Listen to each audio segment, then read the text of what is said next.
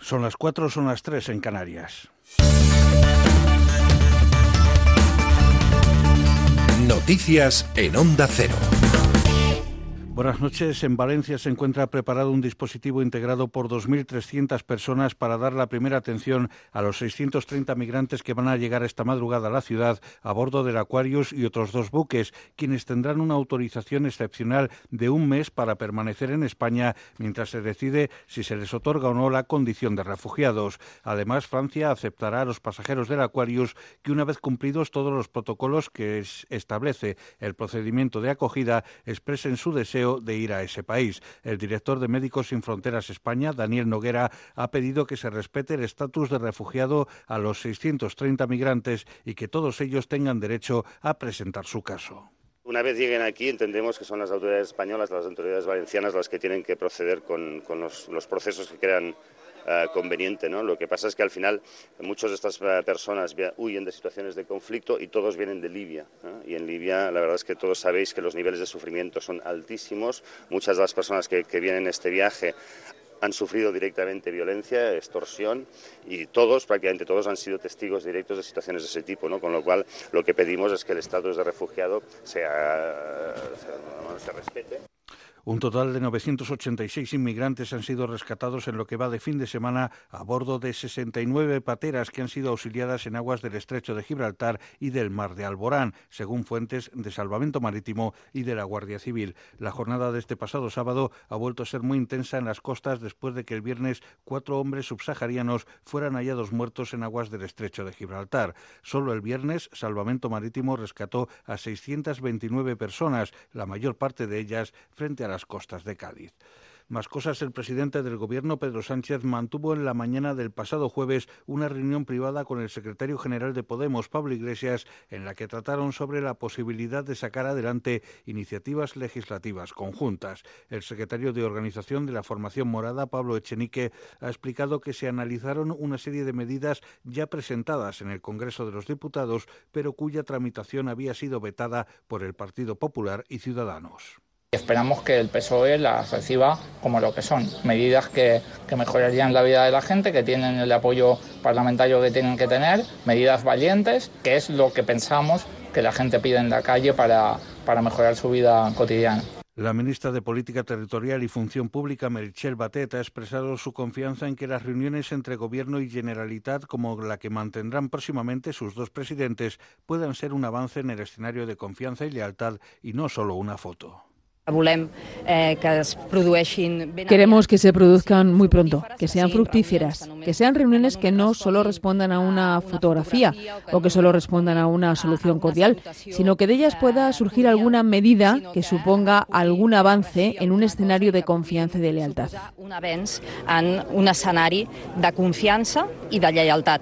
El presidente de Ciudadanos, Albert Rivera, ha propuesto una ley electoral en la que los partidos políticos deban obtener un 3% del total nacional de votos para entrar en el Congreso de los Diputados. Rivera, que ha cerrado el acto de la plataforma España Ciudadana celebrado en Málaga, ha reivindicado un sistema electoral donde se proteja la igualdad de todos los españoles y el interés general.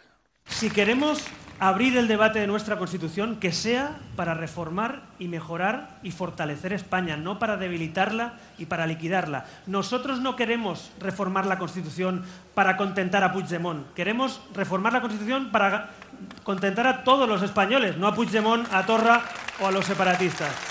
Y en Venezuela al menos 17 personas han muerto y varias más han resultado heridas por la detonación de un artefacto de gas lacrimógeno en, un club nocturno. El incidente ha ocurrido en el Club El Paraíso, en el municipio bolivariano Libertador de Caracas, cuando un individuo ha activado la bomba en medio de una pelea dentro del local, lo que derivaba en una estampida humana. Néstor Reverol es el ministro de Interior venezolano.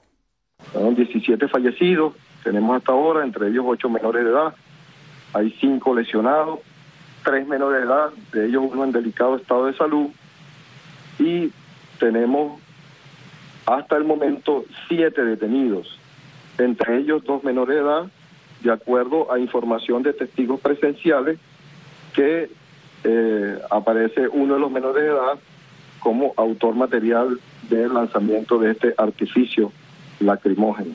Es todo, más noticias dentro de una hora y en ondacero.es. Síguenos por internet en ondacero.es.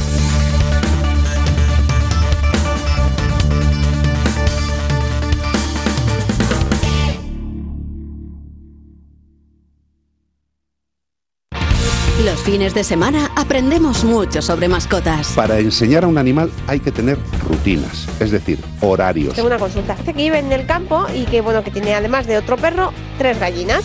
Dice que se Como el perro y el gato, un programa educativo y divertido. Dime cinco animales que puedan convivir en una casa con tu gato Nico. Pues un perro, Sí. una tortuga, Sí. un origami. ¿Un origami? No, ¿cómo se Un agapornis. Sábados a las 3 de la tarde y domingos a las 2 y media. Como el perro y el gato, con Carlos Rodríguez. Ofrecido por Royal Canin. Te mereces esta radio. Onda Cero, tu radio.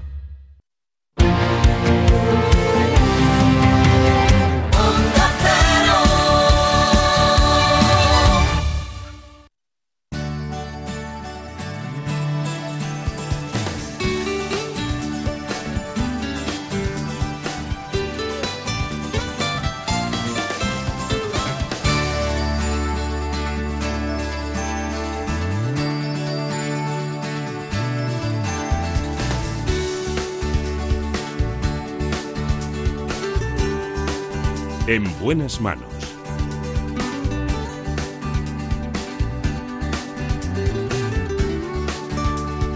El programa de salud de Onda Cero. Dirige y presenta el doctor Bartolomé Beltrán.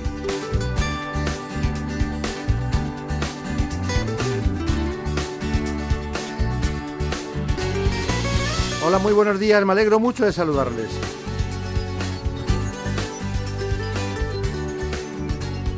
Buena mañana les contamos cuestiones que afectan a nuestra salud.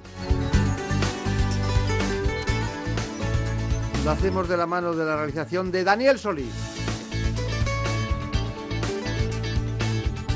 Como siempre, está como siempre. Nosotros recuperando la memoria. Ha vuelto como cada semana Marta López Llorente. Que curiosamente hoy no está en Ávila. La santa sigue allí.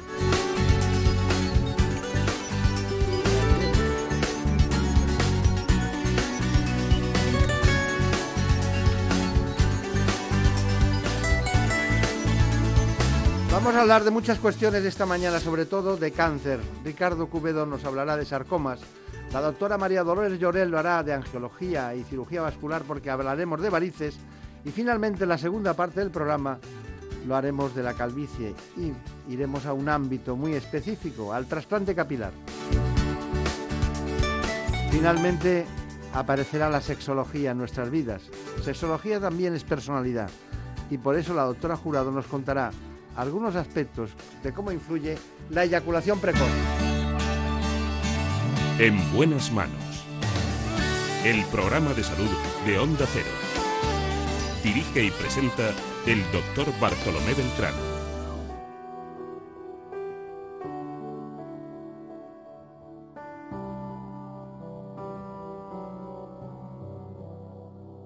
¿Qué vas a decir? ¿Quieres regresar? Comenzar de nuevo. ¿Qué vas a decir?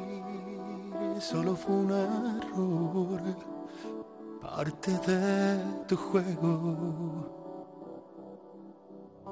Debes entender que no es así de fácil, que tu mentira se me olvide, que llevo cada beso anclado al corazón. Debo confesar que mientras tu alma se Está con nosotros el responsable de la unidad de sarcomas. Se trata del doctor Ricardo Cubedo. Es del Instituto Oncológico Baselga. Él nos va a hablar de sarcomas. Representan un pequeño número de tumores, pero este cáncer es muy importante conocerlo más en profundidad. Para ello, nosotros siempre lo iniciamos con un informe. Los sarcomas son un grupo heterogéneo de tumores que pueden aparecer a partir de distintos tejidos y en diversas partes del cuerpo. Existen dos grandes grupos, los de partes blandas que se desarrollan en los tejidos blandos del organismo como los músculos, tendones o grasa, y los sarcomas óseos. En la actualidad se conocen más de 150 variedades distintas y representan aproximadamente el 1% de todos los casos de cáncer.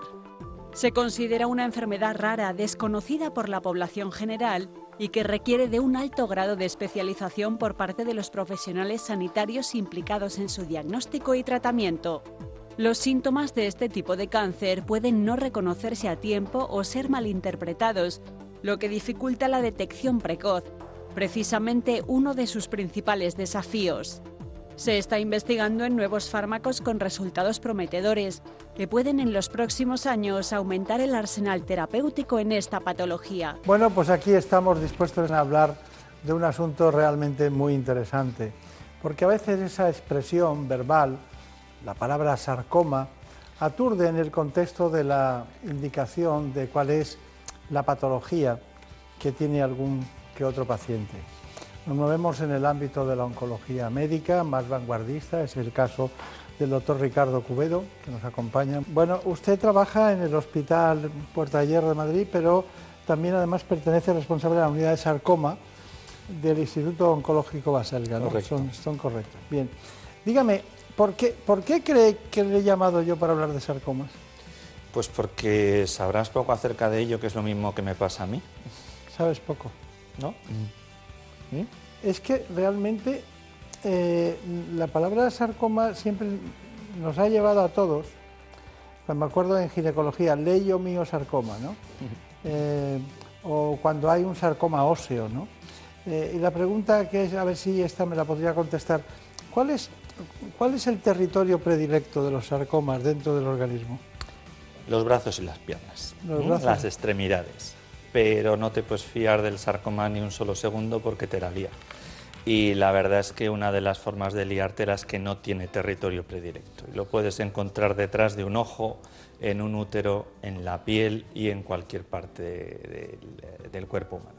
Y ese es uno de los retos de tratar sarcomas. Eso quiere decir que, porque hablamos del cáncer de mama, luego hablamos del cáncer de pulmón, esta, esta eh, diríamos, distribución muy muy anárquica de las posibilidades al margen y que sea más frecuente en brazos y piernas, ¿no le lleva a pensar que hay un componente embrionario? No es que me lleva a pensar, es que hay un componente embrionario. Tú recuerdas nuestras clases de embriología, que de algo nos acordaremos, ¿verdad? Tú más que yo, que tenía aquellas tres láminas, es como una sándwich de mortadela, la parte de fuera, la parte de dentro y la parte del medio. Esa parte del medio, el relleno, la mezcla, que se llama mesodermo, un nombre raro, de los tejidos que surgen de allí es de donde luego de adulto van a venir los sarcomas. Puede estar detrás del ojo, en un músculo de la pierna, en un hueso de la mano o en el útero. Todos han venido del mismo lugar en un momento del desarrollo del embrión. Dentro de las extremidades también debe haber zonas predilectas. Por ejemplo, yo recuerdo eh, un caso de un sarcoma en la zona eh, pretibial, en la zona debajo de la base tibial. Mm. Es, una zona de las que...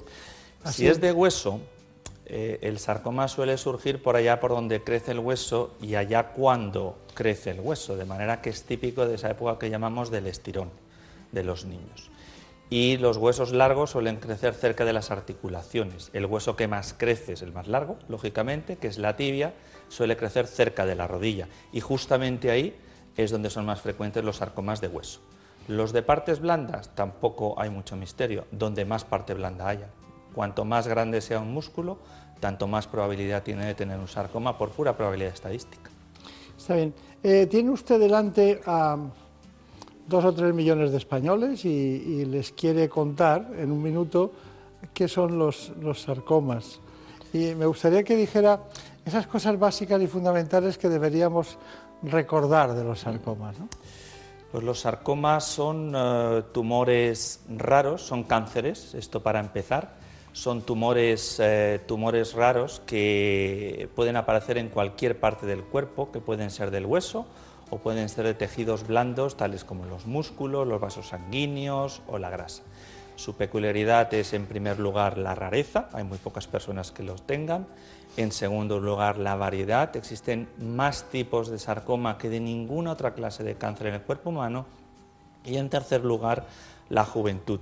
Los padecen personas mucho más jóvenes, en torno a la veintena, la treintena, aunque pueden aparecer en cualquier edad, pero más jóvenes que la mayoría de los tumores. Y eso en una nuez sería lo que son los sarcomas. Está bien, he, leído que había hasta 150 variedades diferentes. Cada vez que lo contamos nos sale un número distinto, pero son muchas. Son muchas. En el Instituto Oncológico Baselga usted eh, bueno, lleva esa unidad de sarcomas. Entonces, cuando alguien lo, descubre, automáticamente va a su departamento o cómo es el proceso? llegan de muchas, mm, por muchas vías y una vía casi casi te diría ahora la más común son las redes sociales y los grupos de pacientes. Eh, sarcomas tiene una ventaja y es que se escribe igual en inglés que en castellano. Entonces es fácil encontrar la información en Google.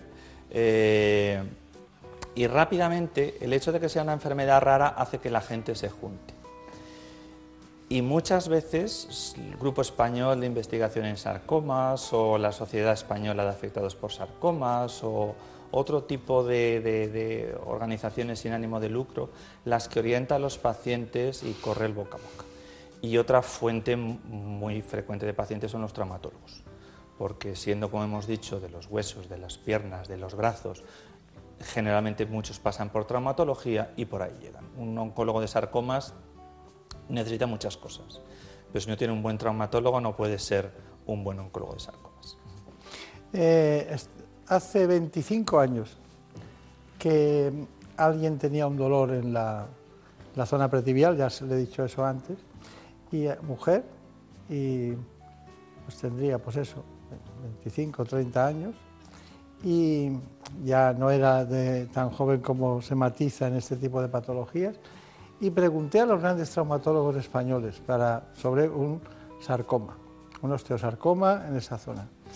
Y mm, bueno, todos estaban dispuestos a intervenirla, pero tuve que ir al instituto, al hospital de Bolonia, óseo, que mm, eh, tengo que recordar quién era el gran especialista que lo dirigía, y se operó allí. Es el mismo centro donde trabajó Pot, donde han trabajado los grandes... Eh, Italia es modélico en el tratamiento de los sarcomas. Sí. Y, bueno, y al año y medio, dos años estaba todo solucionado. Mm. ¿Eso puede ocurrir aquí en España ahora? Sí, eso puede ocurrir aquí en España ahora, ya lo creo, hay grandes centros. El, eh, el problema es que el paciente averigüe dónde tiene que ir es si yo dejo a alguien con una mínima habilidad informática con tu ordenador, un paciente, y le digo que averigüe dónde tiene para tratarse un sarcoma en Estados Unidos, probablemente en menos de un minuto consiga una lista de tres o de cuatro. En España es más complicado. Mm. El instituto se llama, instituto acabo de recordar porque me confundo con el Gemelli a veces, eh, o, Rich, Riccioli, Instituto Riccioli. El, Instituto Riccioli de Bolonia. Sí, pero... Mm, sí. Los italianos fueron los primeros europeos que empezaron a prestarle atención integral al sarcoma y a hacer equipos multidisciplinares. Y la verdad es que jamás he entendido por qué, porque se parecen mucho a los españoles, pero han sido muy disciplinados, mucho, los médicos o los cirujanos, en ellos mismos enviar a los pacientes huyendo de personalismos y este tipo de cosas que tanto daño nos hace, enviándolos a los centros de excelencia.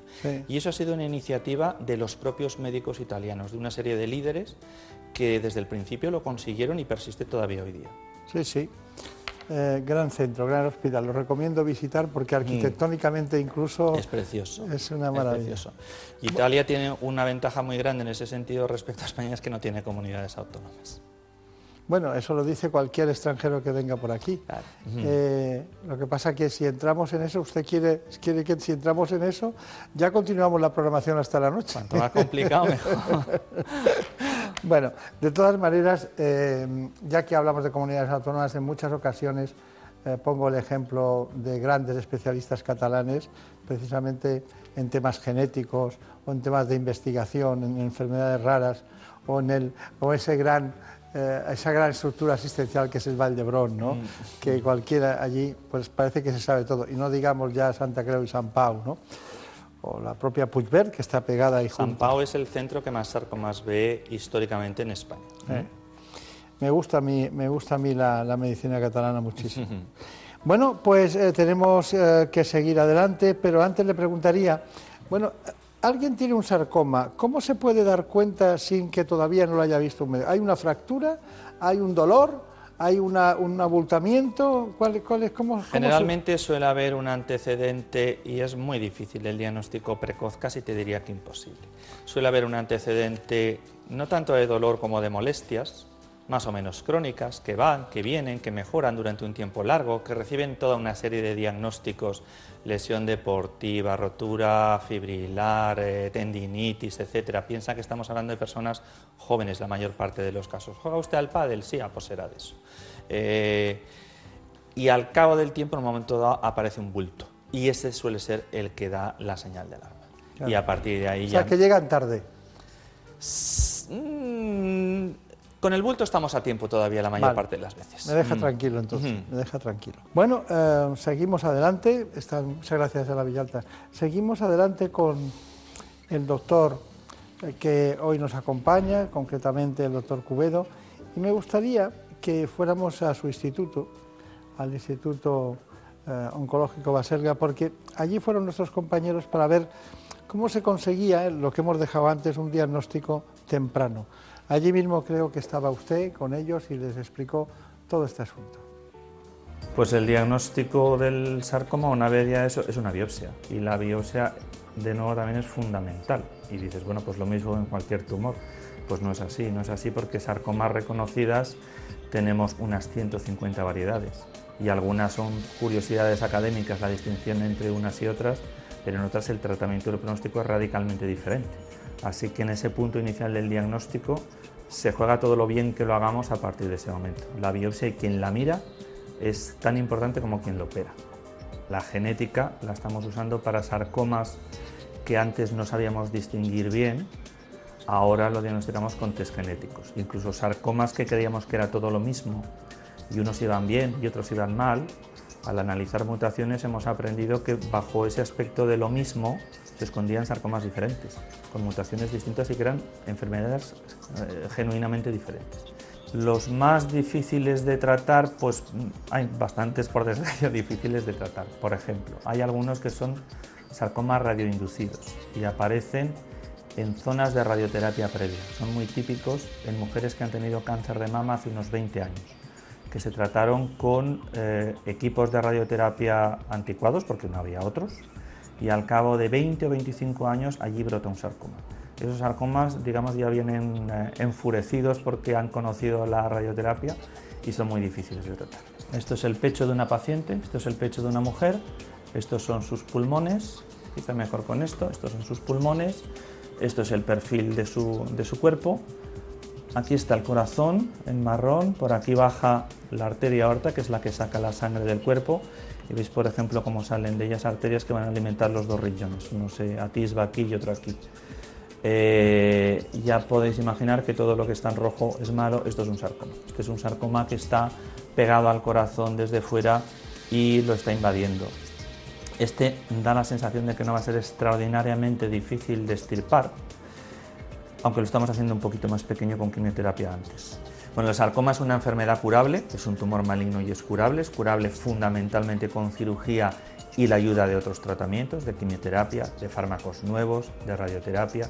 Y hay muchas personas que andan por la calle que han sobrevivido un sarcoma, que morirán de ancianitos, lo que les tocaba, sin eh, ningún impedimento ni ninguna diferencia para sus vidas por haber sufrido y haberse curado un sarcoma.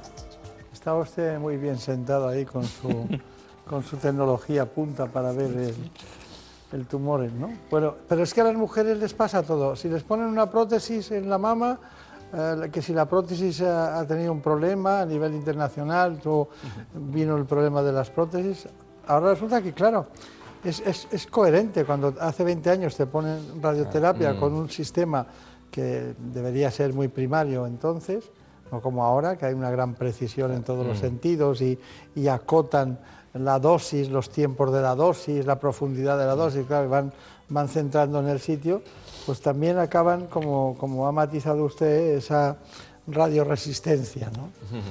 En fin, pero me quedo con las redes sociales y los grupos de pacientes para, para preguntarle por el, por el diagnóstico. ¿Lo saben lo que ha contado usted? ¿Los, los pacientes lo saben?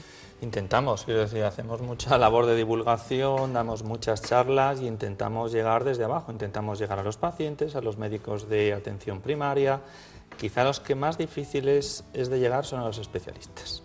Y es paradójicamente donde acumulamos más retraso diagnóstico, no en el tiempo que tarda el paciente en quejarse, ni el tiempo en que tarda el médico de cabecera en darse cuenta que algo no encaja.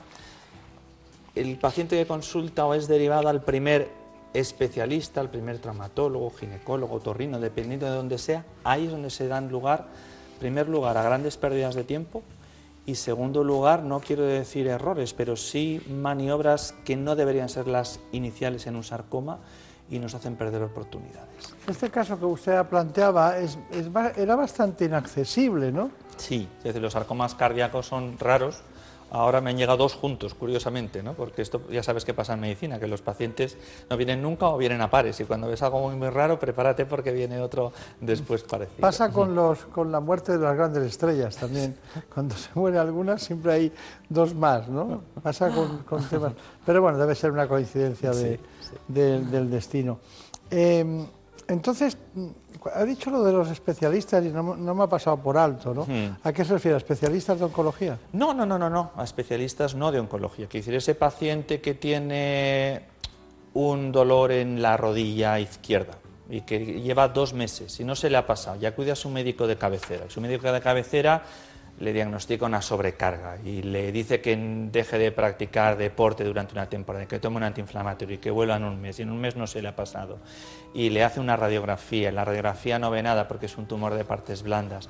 Y probablemente al segundo mes ya empiece a olerse algo, y ya llevamos cuatro meses, y lo mande a un traumatólogo, sin sospecha de cáncer. Para empezar, esa cita quizá pueda tardar cuatro meses, y ya llevamos ocho.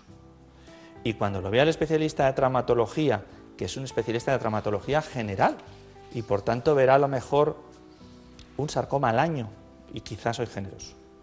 Eh, salvo que venga ya con un tumor, difícilmente va a sospechar. Y a lo mejor tarda otros tres meses en la primera resonancia. Cuatro, ocho, once. Fácilmente. Veamos, once meses de retraso desde la primera queja. Está bien, está bien. Eh, eh, tengo la sensación de que, de que nacemos con ellos y que... O por lo menos con la propensión para tenerlos, ¿no? Sí, sí no como otro tipo de cánceres. Son, son distintos, son raros. Son raros, sí. Son, sí, sí, son, sarcomas raros, no, no, solamente por la frecuencia, sino porque son raros. Bueno, pero usted al final va a tener un manual de estilo en el sentido del retrato robot del sarcoma en España. Va a acabar ya lo vamos conociendo. Lo, lo, vamos conociendo, claro. Eso es muy interesante para todos. Bueno, me gustaría que fuéramos al tratamiento, ¿no? Eh, con los tiempos. ¿Cuáles son los posibles tratamientos? Voy a tomar nota. Cirugía. Cirugía. Radioterapia. Radio. Tratamientos médicos, quimioterapia y nuevos tratamientos. Mm. Es lo mismo. Vale, quimio y nuevos. Bueno, vamos allá. La cirugía, bueno, la cirugía... es fundamental. ¿Algo que recomendar quirúrgicamente? Sí, eh, absolutamente. Quiero decir, o sea, el consejo fundamental para un paciente con sarcoma es que olvide el concepto de tratamiento precoz y lo sustituya por el de tratamiento óptimo precoz, que es diferente. El sarcoma lleva años en ese cuerpo, lleva meses para diagnosticarse y en el momento que el radiólogo pone sarcoma en el informe, entonces todo el mundo corre. Y antes hemos corrido poco y ahora corremos demasiado. Y esa persona a lo mejor entra en un quirófano demasiado pronto, sin haber visto a un oncólogo, sin haber visto a un especialista de radioterapia, sin una biopsia correcta. Antes de operarse es una enfermedad en la que la segunda opinión es fundamental. Aunque solamente sea para confirmar que todo está bien. Y ese retraso a lo mejor de dos semanas en esa segunda opinión no se pierde nada, pero se puede ganar mucho y no solo en tiempo. O sea, cirugía óptima precoz. Correcto. Bien, vamos con la radioterapia. Bueno, eh, ya sé que ustedes tienen todos eh, especialistas en radioterapia, pero en este caso, ¿qué recomendaciones serían? Pues la radioterapia... ¿Cuánto dura más o menos la radioterapia? Dura semanas. La radioterapia la usamos o bien antes o bien después de la. ¿Cómo miden el efecto? ¿Perdón? ¿Cómo miden el efecto?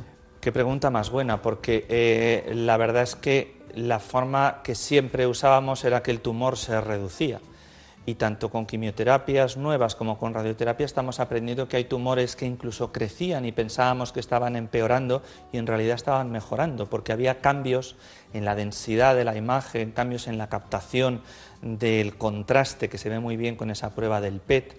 Eh, y a veces no es fácil, eh, volvemos al que es un sarcoma raro, a veces no es fácil distinguir un sarcoma que está mejorando de otro que no. Y quienes hacemos segunda opinión de sarcomas muchas veces nos vienen pacientes diciendo, he empeorado, me han quitado el tratamiento y ahora qué hago.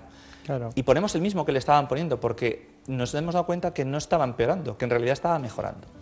Se lo preguntaba eh, porque cuando hay un cáncer de próstata, mm. normalmente ya hay primero cirugía y luego ahora con, mm. el, el robot Da Vinci y luego se hace un estudio de seguimiento de cómo ha ido se mide el PSA. No tenemos marcadores para No hay marcadores, no.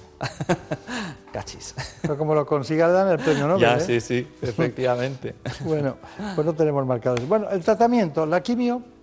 La quimio es cada vez más importante y tratamientos nuevos que están apareciendo. Y la quimioterapia. ¿Cuál es el, que más usan ustedes? Adriamicina. La adriamicina data de cuando los Beatles se separaron mm. y Madonna sacó su primer disco. O sea, calcula el tiempo que llevamos sin avances significativos. Bueno, Hay otros. Sí, sí, pero mm. nos ha pasado con otros tratamientos. Nos ¿eh? ha pasado con otros tratamientos. Con el cáncer de mama también nos pasa. También pasa. Estamos un poquito aburridos los de sarcomas de no cambiar de tratamiento. Y ahora, muy recientemente, hemos incorporado un tratamiento nuevo que por fin reta y sustituye y complementa la adriamicina. ¿Han probado la combinación de fármacos? Sí, ah, un, error muy común en oncólogos poco expertos es combinar fármacos. En concreto, esto es quizá de más especializado, pero adriamicina y fosfamida, y la combinación añade toxicidad, pero no añade eficacia. Muchas veces hace falta saber más para hacer menos, y, y se nota en esto. Bueno, los nuevos tratamientos me imagino que están en este momento en fase de estudios y de ensayos clínicos. Hay muchos, fases en, muchos estudios en fase de ensayo clínico. ¿Están en algunos ustedes? Sí, en muchos. Mm, estamos en bastantes. Quiero decir, para esto hay que ponerse de acuerdo porque nadie tiene suficientes pacientes y hay que hacer grupos cooperativos de hospitales de muchos países del mundo realmente. Tiene usted mucho sentido del humor, ¿no? Procuro, si no, no sería un No, no, pero es que tengo la sensación de que, de que se lo pasa bien consigo mismo, ¿no? Sí. Bueno, pues eh, muchos recuerdos para sus compañeros, sobre todo para el doctor Mariano Provencio, que es un, gran amigo y un gran profesional. Pues son ustedes de la misma edad prácticamente. No, no, es un poquito mayor, ¿Ah, no te pases. no, no, no. ¿Sí? ¿Es mayor? un poquito, un par de años o tres. Está bien, está bien. Bueno, pues nada, muchas gracias, mucha suerte en el Instituto Baselga, Instituto Oncológico Baselga, que veo que hace las cosas, llegan hasta, hasta, lo último de la oncología. Hasta donde podemos. ¿Mm? Bueno, le ha tocado la más fea, pero bueno, que tenga mucha suerte. Me ha tocado la más interesante. Vamos a dejarla así. Vamos a dejarla así. En buenas manos. El programa de salud de Onda Cero. Dirige y presenta el doctor Bartolomé Beltrán.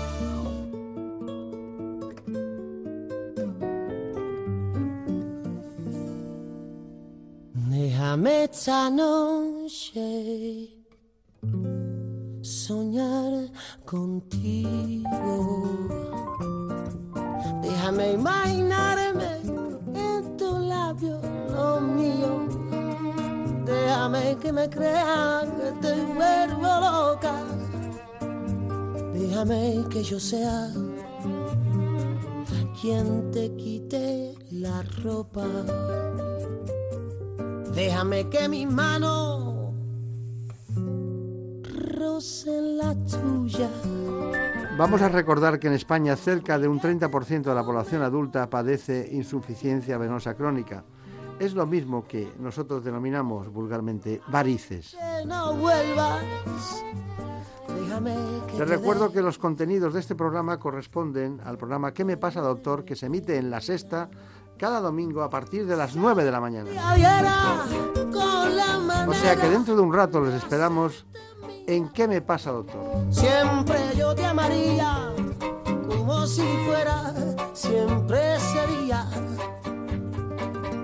Qué bonito sería verse la vida, probar tu veneno. No se puede hacer o no se debe hacer radio de la televisión, pero sí se puede hacer radio de nuestra televisión. Nos acompaña la doctora María Dolores Lloret, que ha venido de Barcelona para hablar de este asunto con todos ustedes. Iniciamos con estos detalles particulares el conocimiento de las varices. La insuficiencia venosa afecta en España a más del 25% de la población adulta y es cinco veces más frecuente en mujeres. Se trata de una patología cuya incidencia está aumentando en los últimos años. La manifestación más frecuente de la insuficiencia venosa crónica son las varices, un problema que además de tener una repercusión estética puede suponer un riesgo serio para la circulación. La herencia, la situación hormonal, la obesidad, el estreñimiento, el sedentarismo, la ropa demasiado ajustada o el uso de anticonceptivos orales son los factores que propician su aparición.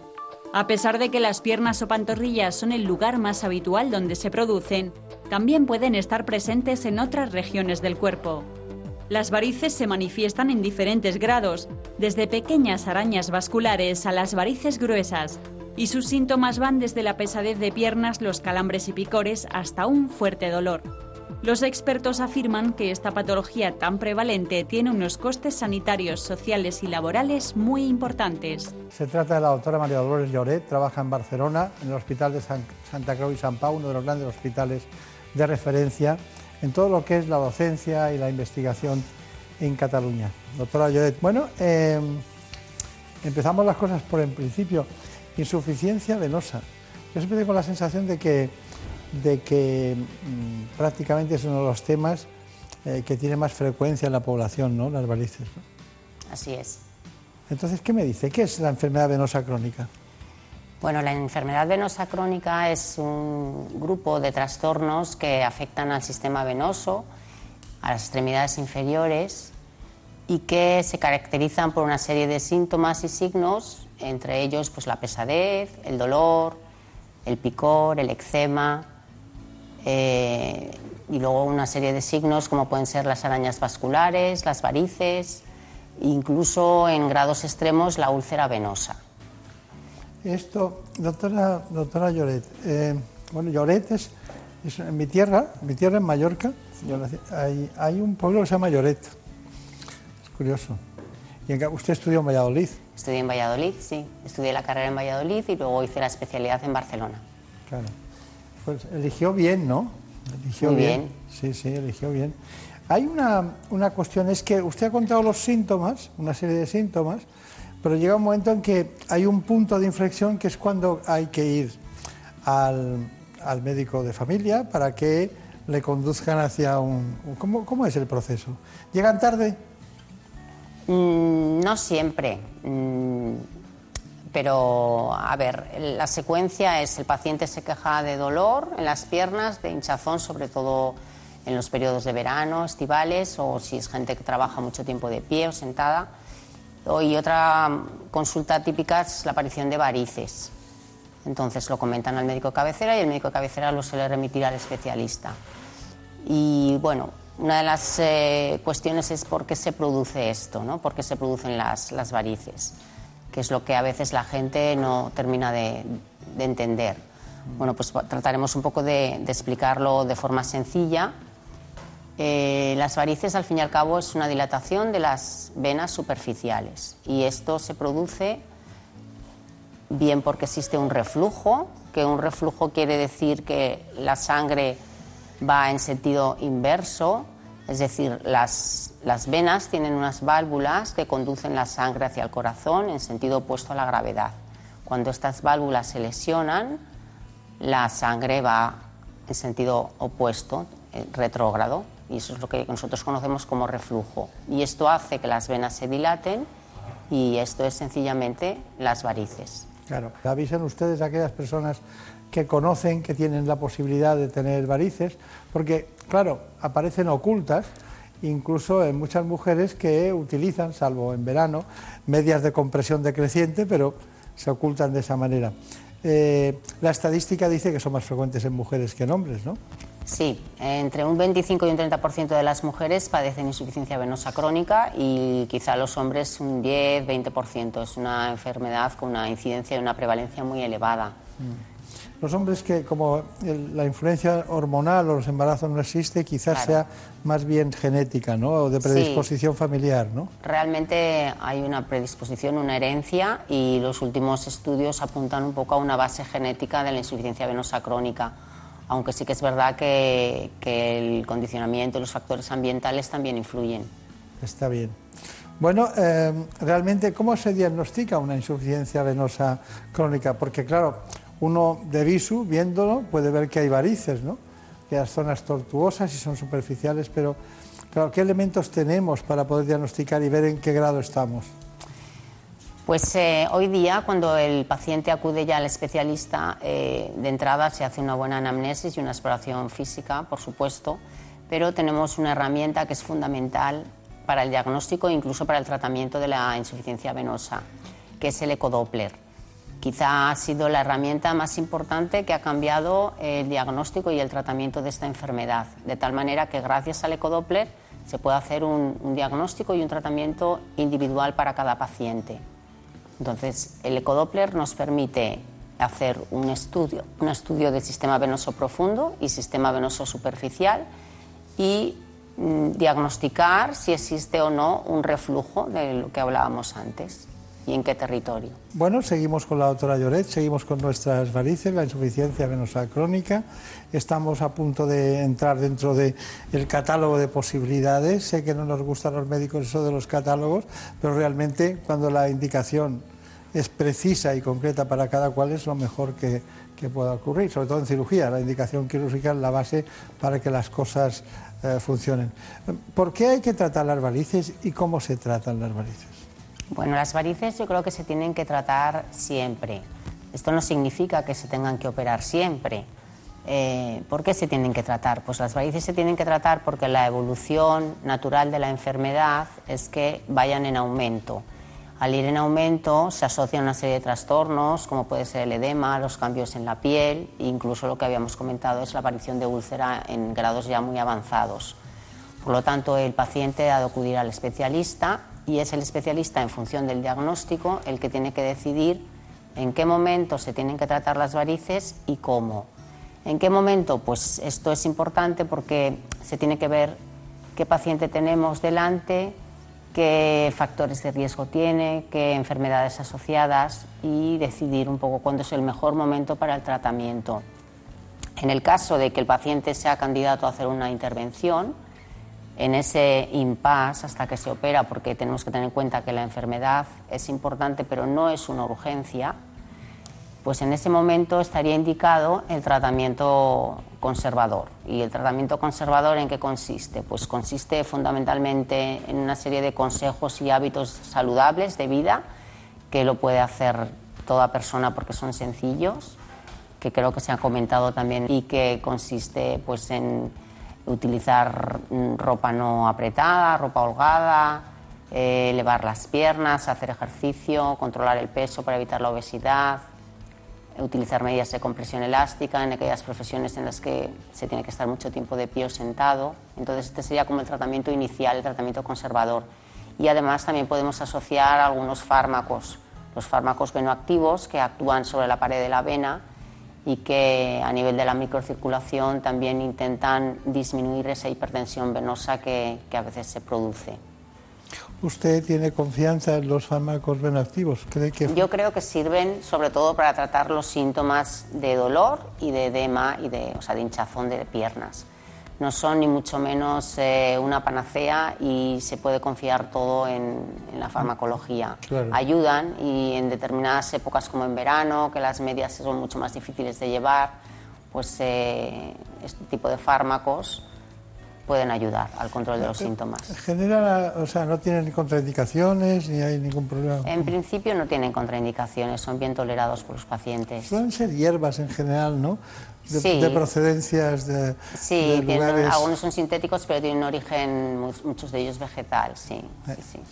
Muy bien, pues estamos con la doctora con la doctora Lloret, ya saben ustedes, estamos hablando de varices. Ella ha citado que el diagnóstico tiene que ser preciso. Tengo aquí eh, una, serie de, prácticamente actualidades basadas en tratamientos con técnicas de distinto tipo. ¿Vamos enumerándolas? Sí. ¿Le parece bien, usted? Sí, sí. Pues cuénteme. A ver, en los últimos tiempos realmente el tratamiento de las varices eh, ha tenido gran auge los tratamientos mínimamente invasivos. ¿no? Este tipo de tratamientos consiste, muchos de ellos, en lo opuesto a la cirugía abierta. Son técnicas endovasculares que entre ellas eh, podríamos hablar de las que quizá tengan mayor importancia, que son aquellas eh, técnicas que utilizan la energía térmica, como puede ser el láser y la radiofrecuencia. Estas técnicas lo que, se, lo que se realiza es una ablación de la vena safena interna con un efecto de, calor. Tienen muy buenos resultados a medio largo plazo, eh, tienen muchas ventajas para el paciente porque realmente las, eh, prácticamente no hay ninguna cicatriz. Se puede complementar con, con, una flebectomía asociada, pero la técnica en sí es una técnica por punción a través de un catéter que lo que hace es la ablación de la, de la vena safena. Está bien, está bien. Y estas técnicas son, han sido recomendadas eh, por las guías eh, como el tratamiento de elección para la insuficiencia venosa en aquellas varices eh, que son dependientes de la insuficiencia de los ejes safenos. Hay otro tipo de ablaciones que la mecánico-química, que la, ustedes llaman el Clarivain, ¿no? Sí. ¿En qué consiste? Pues esta técnica, al contrario de, las anteriores que comentaba, eh, no utiliza eh, el calor, sino que se trata de una técnica que combina el efecto mecánico, que es un catéter que en el extremo distal tiene un sistema de rotación que produce una rotación dentro de, de la vena, de la vena safena. Esto produce una lesión endotelial y se acompaña de la perfusión de un esclerosante. Y de esta manera, con el efecto de rotación, penetra el fármaco de forma más efectiva dentro de la vena. ¿Le gusta también esa técnica? Bueno, es una técnica complementaria que también tiene su utilidad. Claro. Sí. Bueno, ¿cuántos días de, esta dura, después de la intervención? ¿Cuántos está, diríamos, como rehabilitado el paciente y puede hacer una? Son cirugías que son ambulatorias, se hacen con, con anestesia local y el paciente se va a casa, por supuesto, el mismo día. Después tiene que llevar unas medias de compresión, tanto en las eh, técnicas de ablación, eh, de termoablación como la, la mecánico-química, el Clarivain, y se puede reincorporar a, a, su vida cotidiana enseguida. Bien. Bien, nosotros hemos preparado un informe sobre lo que son los diferentes tratamientos, lo ha hecho Javier Saz, es este. La técnica más habitualmente empleada en cirugía vascular es la fleboextracción. Se basa en la extirpación de todas las venas varicosas visibles, así como de la vena safena interna o externa, que suelen estar en el origen de la mayoría de las varices. Menos agresiva es la flebectomía, que consiste en eliminar venas dilatadas de mediano o pequeño calibre mediante incisiones de no más de 2 milímetros y sin necesidad de suturas. El tratamiento con láser endovenoso es aún menos agresivo. Se trata de eliminar las varices provocando pequeñas quemaduras en la vena con el láser. Se utiliza sobre todo para las llamadas arañas vasculares y apenas deja una reducida marca o equimosis que desaparece con el tiempo. Si se necesita un tratamiento más agresivo, también se puede recurrir a la radiofrecuencia, Mediante una exploración ecográfica se introduce un pequeño catéter en la vena afectada. El catéter lleva en su extremo una zona de unos 7 centímetros que es la que administra el calor a la pared de la vena y la sella.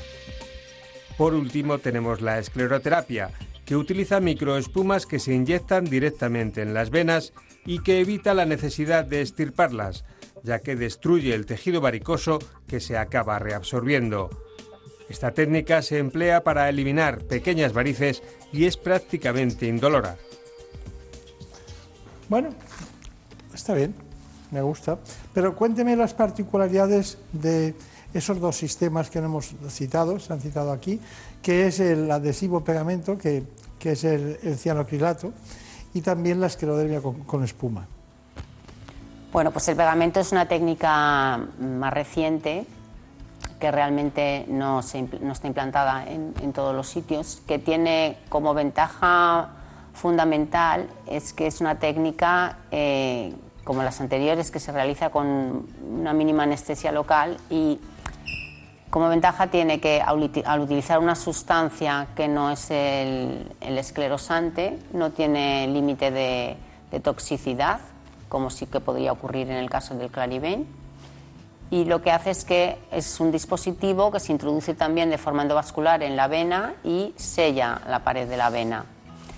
Y una de las ventajas que tiene es que el paciente no necesita llevar unas medias elásticas después de la, de la intervención. O sea, Sería incluso indicado en los pacientes que tienen una intolerancia a la compresión elástica o una alergia a veces al compuesto de la media, sería una indicación.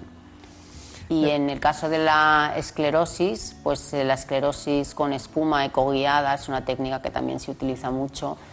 Quizá el resultado a largo plazo no sea tan bueno como en las técnicas de termoablación, pero por contra permite el realizar de forma repetitiva esta técnica sin ningún tipo de límite. Por lo tanto, en algunos pacientes que tienen una recidiva, o sea, que son varices que han vuelto a aparecer, o pacientes con una determinada edad en los que se contraindica a lo mejor la cirugía convencional, pues eh, es muy útil utilizar la, la escleroterapia ecoguiada. Está bien. Ecoguiada quiere decir guiada mediante ecografía, ¿no? Que ustedes se van orientando gracias a ese mecanismo externo y así no se equivocan, ¿no? No saben del trayecto, porque como es un trayecto anfractuoso y con mucha curva, pues es muy fácil. Bueno, es fundamental, era lo que comentaba antes, que esta herramienta es fundamental aparte del diagnóstico para el tratamiento. En todas estas técnicas mínimamente invasivas y endovasculares se utiliza para, para la punción y después para hacerla, guiar el ascenso de, la fibra, situarla eh, en la unión safenofemoral, a una distancia prudencial, o sea, es es básico. ¿Y la técnica chiva? ¿Qué llaman ustedes la técnica chiva? Pues chiva son las iniciales que es cura hemodinámica de la insuficiencia venosa ambulatoria. Es una cirugía abierta, pero también se considera poco invasiva. Eh, se puede realizar también con anestesia local y, una sedación.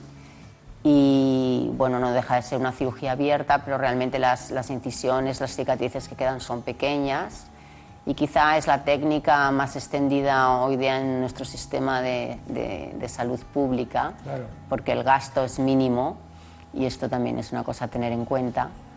Claro, es lógico.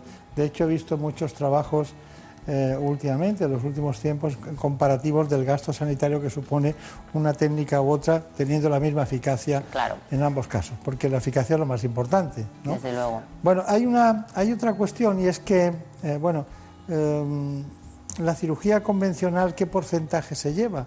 la, clásica flebostracción, el stripping, ¿qué porcentaje se lleva de cada 100? ¿Cuántas operan por ese sistema? El stripping está prácticamente en desuso. Es una técnica eh, agresiva.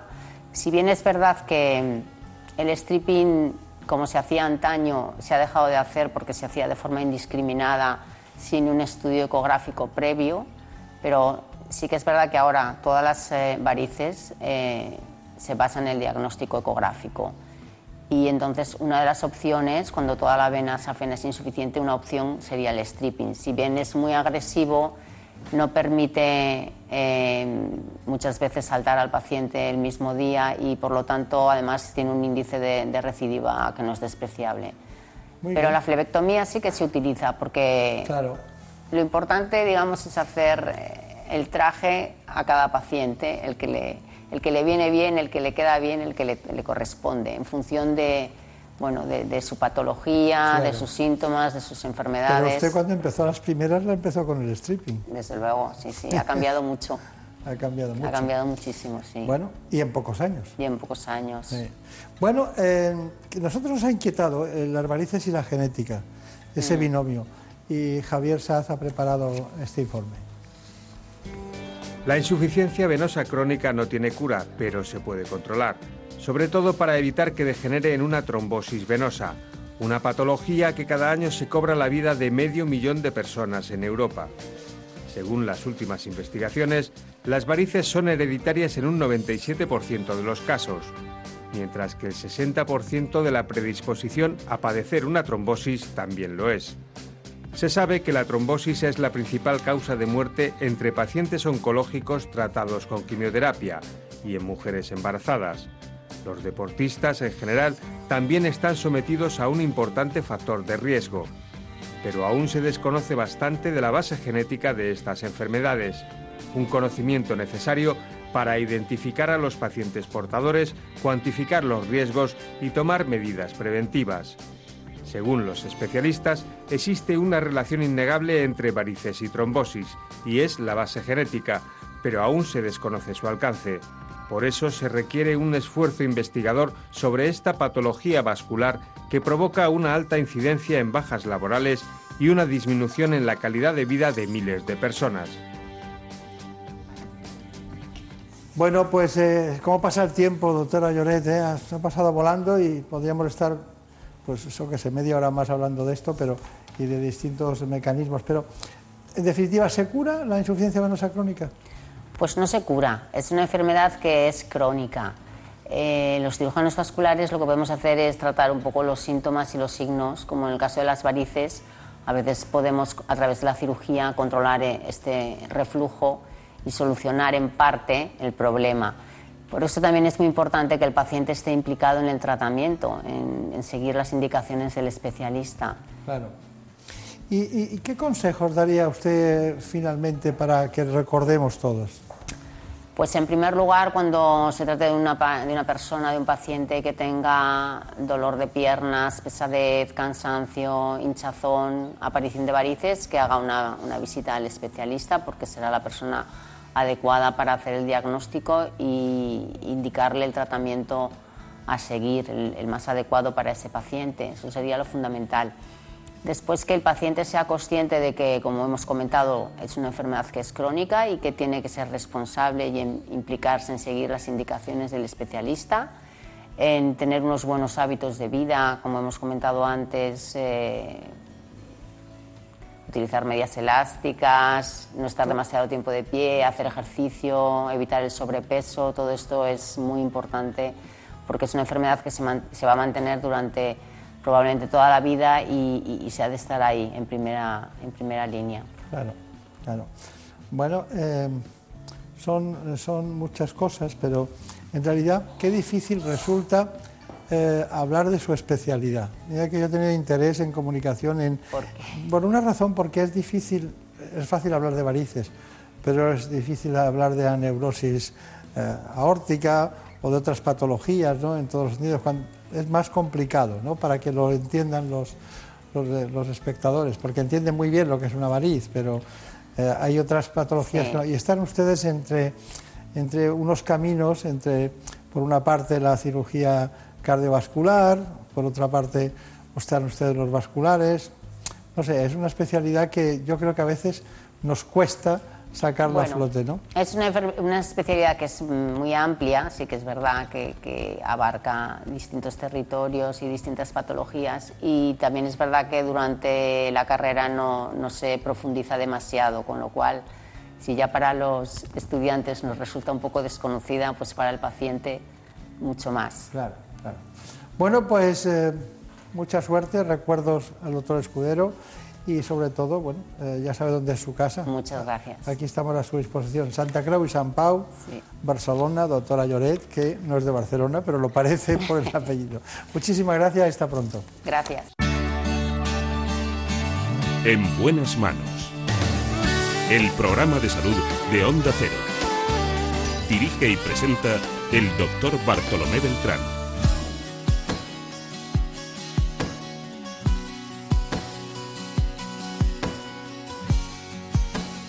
Ha llegado la hora de la verdad en la radio. La información puntual cada hora que nos traen nuestros compañeros de los servicios informativos. Tiempo, en vez de desnudar de golpe todo en mi interior. Les voy a dejar con ellos para que conocer las noticias que se han producido en España y en el mundo en la última hora.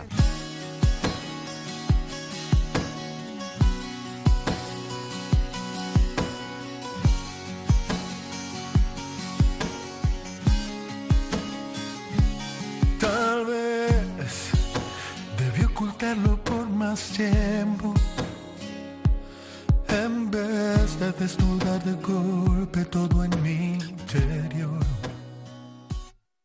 Tal vez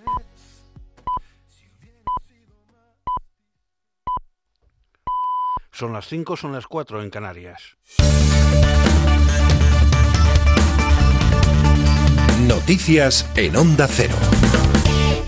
Buenas noches, impacientes, expectantes y emocionados por poder intervenir en una emergencia humanitaria. Personal y voluntarios de Cruz Roja ya cuentan los minutos que faltan para recibir a los 630 migrantes que van a comenzar a llegar dentro de una hora al puerto de Valencia, tras ocho días en alta mar. El director de Médicos Sin Fronteras España, Daniel Noguera, ha pedido que se respete el estatus de refugiado a los 630 migrantes del Aquarius y que todos ellos tengan derecho a presentar su caso. Una vez lleguen aquí, entendemos que son las autoridades españolas, las autoridades valencianas las que tienen que proceder con, los, procesos que crean uh, conveniente. ¿no? Lo que pasa es que al final muchas de estas uh, personas huyen de situaciones de conflicto y todos vienen de Libia.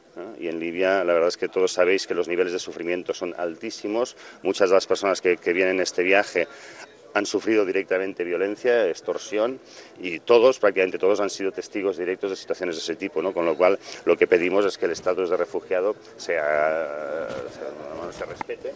Un total de 986 inmigrantes han sido rescatados en, lo que va de fin de semana a bordo de 69 pateras que han sido auxiliadas en aguas del estrecho de Gibraltar y del mar de Alborán, según fuentes de salvamento marítimo y de la Guardia Civil. La jornada de este sábado ha vuelto a ser muy intensa en las costas después de que el viernes cuatro hombres subsaharianos fueran hallados muertos en aguas del estrecho de Gibraltar. Solo el viernes, Salvamento Marítimo rescató a 629 personas, la mayor parte de ellas frente a las costas de Cádiz. Cambiamos de asunto porque la vicesecretaria general del PSOE y portavoz en el Congreso, Adriana Lastra, ha admitido que el presidente del Gobierno, Pedro Sánchez, y el líder de Podemos, Pablo Iglesias, se reunieron el pasado jueves en el Palacio de la Moncloa. En declaraciones a la sexta, Lastra ha dicho que el encuentro, mantenido en secreto, se enmarca dentro de la normalidad de los contactos mantenidos por el presidente con los distintos dirigentes políticos. Es una reunión que lo raro es que sea noticia, porque lo normal debería ser que el presidente del gobierno se reúna, se reuniese con los líderes del resto de partidos. Eh, esto el presidente no es algo que vaya a hacer única y exclusivamente con Pablo Iglesias, sino que lo hará también con el resto de partidos en lo que entendemos que tiene que ser la normalidad institucional, hablar de los problemas de España y de, los españoles con, con las distintas fuerzas políticas, ¿no? El presidente de Ciudadanos, Albert Rivera, ha propuesto una ley electoral en la que los partidos deban obtener un 3% del total nacional de votos para entrar en el Congreso de los Diputados. Así lo ha indicado Rivera durante su, su participación en el segundo acto de la plataforma España Ciudadana, celebrado este pasado sábado en Málaga Capital, en el que ha participado también el Premio Nobel de Literatura Mario Vargas Llosa. Si los partidos aceptan el debate de hacer una reforma constitucional, nosotros queremos hacerlo. Y ya les propongo una de las ideas y propuestas que vamos a poner encima de la mesa. Una ley electoral con listas abiertas, una ley electoral donde los votos valgan igual y una ley electoral donde tengas que tener como mínimo el 3% nacional para poder estar en el Congreso de los Diputados. El exfiscal del caso NOS, Pedro Orrach, se ha referido en declaraciones a la sexta a la inviolabilidad legal del rey. A juicio de Orrach, hay que preservar la figura del jefe del Estado de denuncias infundadas, pero tendrían también que rebajarse los requisitos de inviolabilidad del monarca. La figura de la inviolabilidad es necesaria desde el momento en que hay que preservar la figura del jefe de Estado de denuncias infundadas, pues no estaría todo el día con denuncias. Sin embargo, creo que esta inviolabilidad no debe cubrir, no debe abarcar la totalidad de hechos delictivos que se, que se tipifican en el Código Penal. Eh, no puede ser que esta inviolabilidad llegue al punto de que esté excluida una investigación contra el jefe del Estado, por ejemplo, por un delito de homicidio. Por lo tanto, te creo que tendrían que rebajarse los requisitos de la inviolabilidad. Así es. En Venezuela, al menos 17 personas han muerto y varias más han resultado heridas por la detonación de un artefacto de gas lacrimógeno en un club nocturno. El incidente ha ocurrido en el club El Paraíso, en el municipio boliviano Libertador de Caracas, cuando un individuo ha activado la bomba en medio de una pelea dentro del local, lo que derivaba en una estampida humana. Escuchamos el testimonio de una testigo. Hubo una fiesta que estaban en la fiesta y la broma y lanzaron una bomba lacrimógena en el baño y y dejaron cerrar el, el establecimiento bajo amenaza y los muchachos no se pudieron ir. En deportes, el Real Valladolid ha culminado este pasado sábado su ascenso a la Liga Santander a pesar de empatar a uno en casa contra el Numancia y haciendo valer de esta manera la renta del 0-3 conseguido el pasado miércoles durante el partido de ida que se disputó en el Estadio de los Pajaritos. Es todo, más noticias dentro de una hora y en ondacero.es. Síguenos por internet en ondacero.es.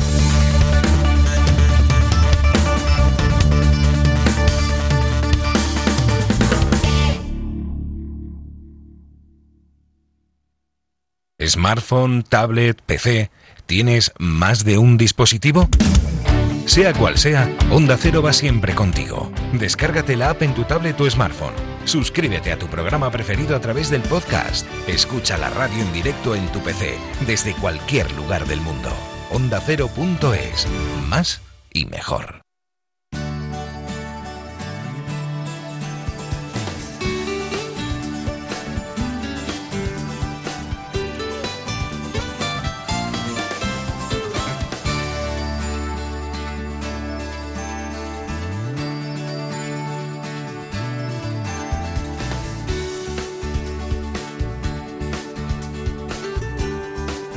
En buenas manos.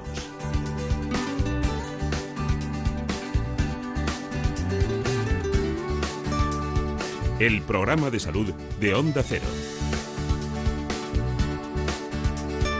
Dirige y presenta el doctor Bartolomé Beltrán.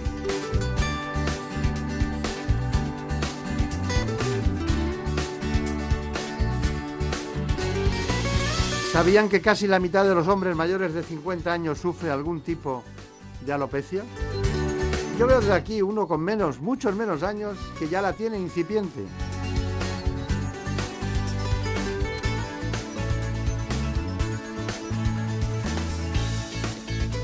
Hoy nos acompaña el doctor Sergio Bañó. Es dermatólogo y trabaja en la clínica de dermatología del grupo del doctor Jaén. Así que el doctor Baño nos tiene que contar qué es la tricología en su conjunto y cómo llevamos a cabo los trasplantes capilares.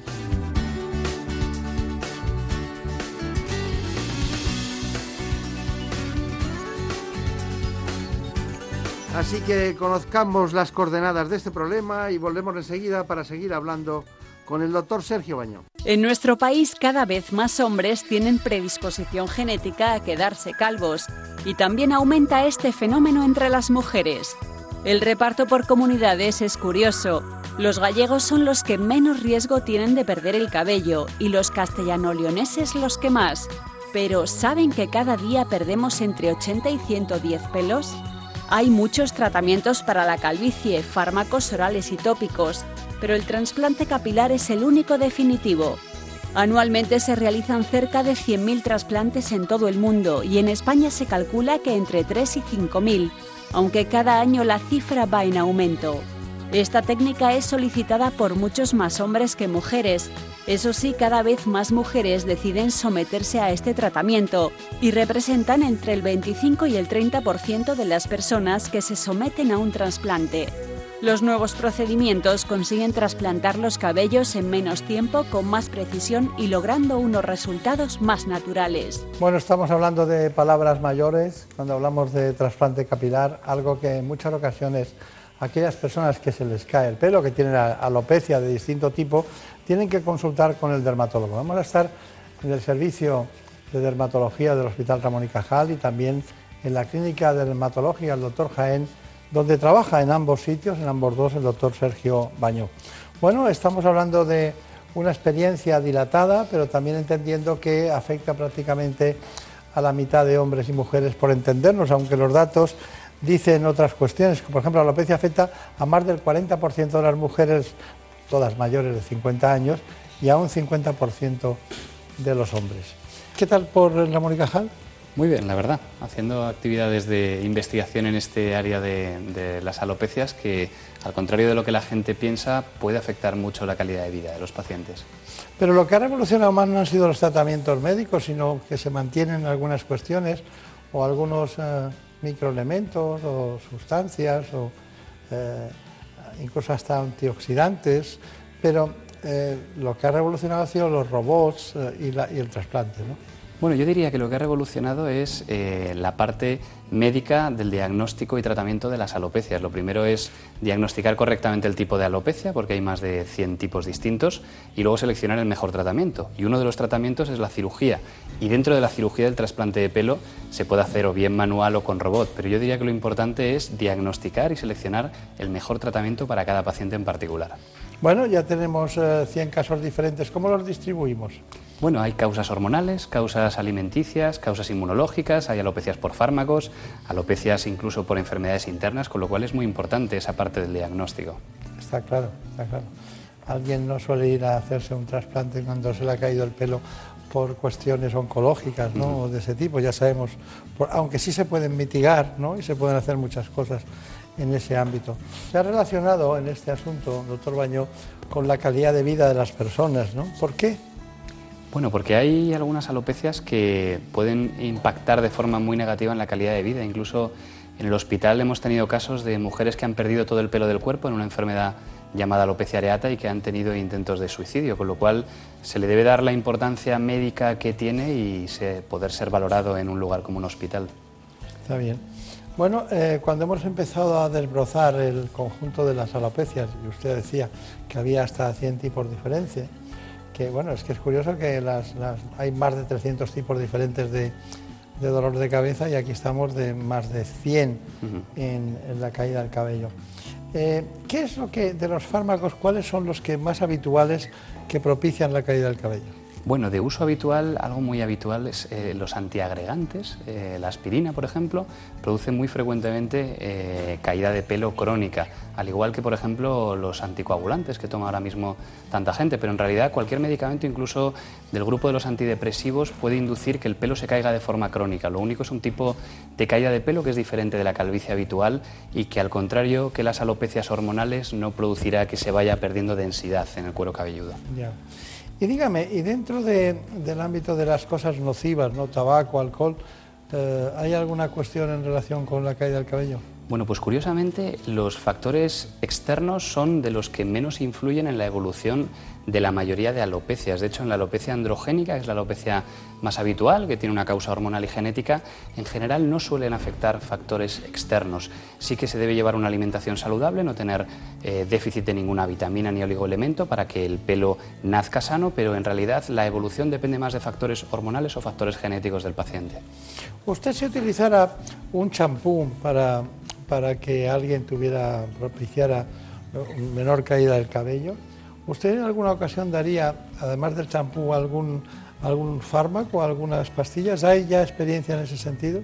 Bueno, el champú yo siempre digo que el champú anticaída médicamente no existe. Eh, cuando existe un problema capilar y una pérdida de pelo, una alopecia, el tratamiento indicado es un tratamiento médico que para que penetre bien hasta la raíz folicular, que es donde se produce el fenómeno de alopecia, normalmente debe aplicarse o vía oral o vía tópica durante más tiempo, toda la noche, o en forma de microinyecciones. Pero en realidad el champú está en contacto con la piel escasos segundos y solamente tiene una función cosmética o bien tratar problemas a nivel de la piel del cuero cabelludo, pero no como un eh, elemento anticaída.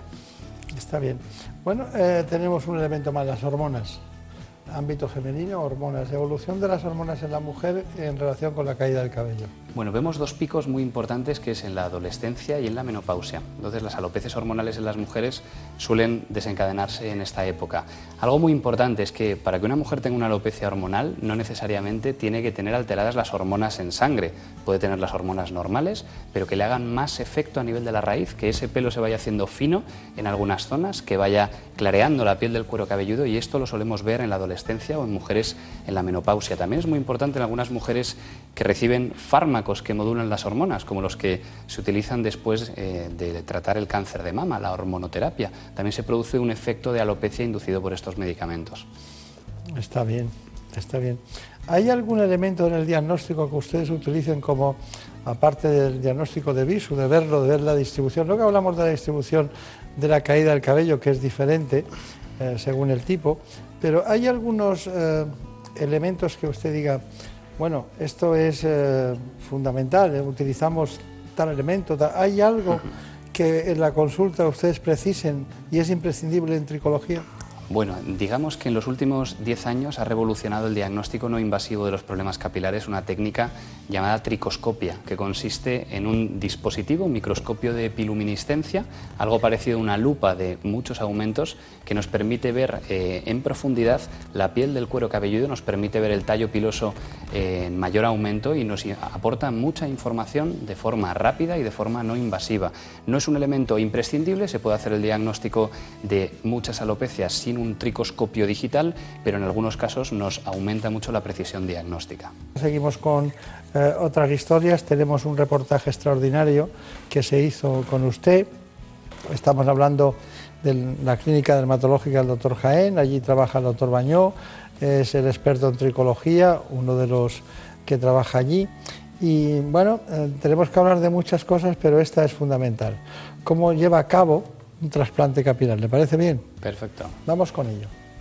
Bueno, vamos a realizar a nuestro paciente un trasplante capilar con la técnica del microinjerto, el subtipo de técnica tira que llamamos. Entonces, primero en el proceso es la realización del diseño de la zona receptora, donde vamos luego a implantar los folículos. Lo más importante es cuidar mucho la zona receptora, es decir, donde hemos implantado cada uno de los pelos, eso se implanta sin puntos ni nada, se introduce dentro de la incisión que hemos realizado, con lo cual si el paciente se da un golpe en la zona, los pelos podrían salirse o dañarse esa raíz folicular. Entonces, tiene que mantenerse en reposo estricto esa zona, no tocarla, no frotarla, etcétera, por lo menos durante 48 horas, hasta que se empiezan a realizar los lavados del cuero cabelludo. Pero ese es el aspecto más importante. No hay problema con la zona donante, donde hemos extraído el pelo, el paciente se puede apoyar, puede tocarse sin problema, pero la zona receptora tiene que tener mucho cuidado. Tiene que tener cuidado al entrar a los coches con no darse golpes, no se puede poner una gorra, un sombrero los primeros dos días y no puede tampoco ponerse jerseys, tiene que utilizar americanas, etcétera. Es la parte más importante. Haremos un desflecado en la zona anterior y es muy importante también la simetría a la hora de, de plantear el trasplante capilar. Lo primero sería cortar esa banda de piel con pelo y hacer la sutura. Eso se tarda aproximadamente una media hora, tres cuartos de hora. Luego, mientras el equipo técnico procesa esa banda de piel con pelo y la va cortando uno a uno, el cirujano capilar vamos realizando las incisiones y la anestesia local de la zona receptora. Es decir, primero vamos haciendo todos los agujeritos en quirófano donde luego se va a ir implantando el pelo uno a uno. Esta fase de realizar las incisiones suele durar aproximadamente una hora, hora y media, mientras el equipo técnico trabaja con las unidades foliculares y luego ya la última fase del trasplante que suelen ser unas dos horas, tres horas en función del calibre, el número de unidades foliculares a trasplantar, es cuando ya se va introduciendo cada uno de los pelos individualmente en cada uno de los agujeros de las incisiones que hemos realizado previamente. En una cirugía de trasplante eh, trasplante capilar eh, no deja de ser una intervención quirúrgica y entonces, como en cualquier otra intervención, deberíamos de tener eh, las precauciones necesarias para dar la máxima seguridad al paciente y facilitar el trabajo al equipo técnico, porque lo que nosotros pretendemos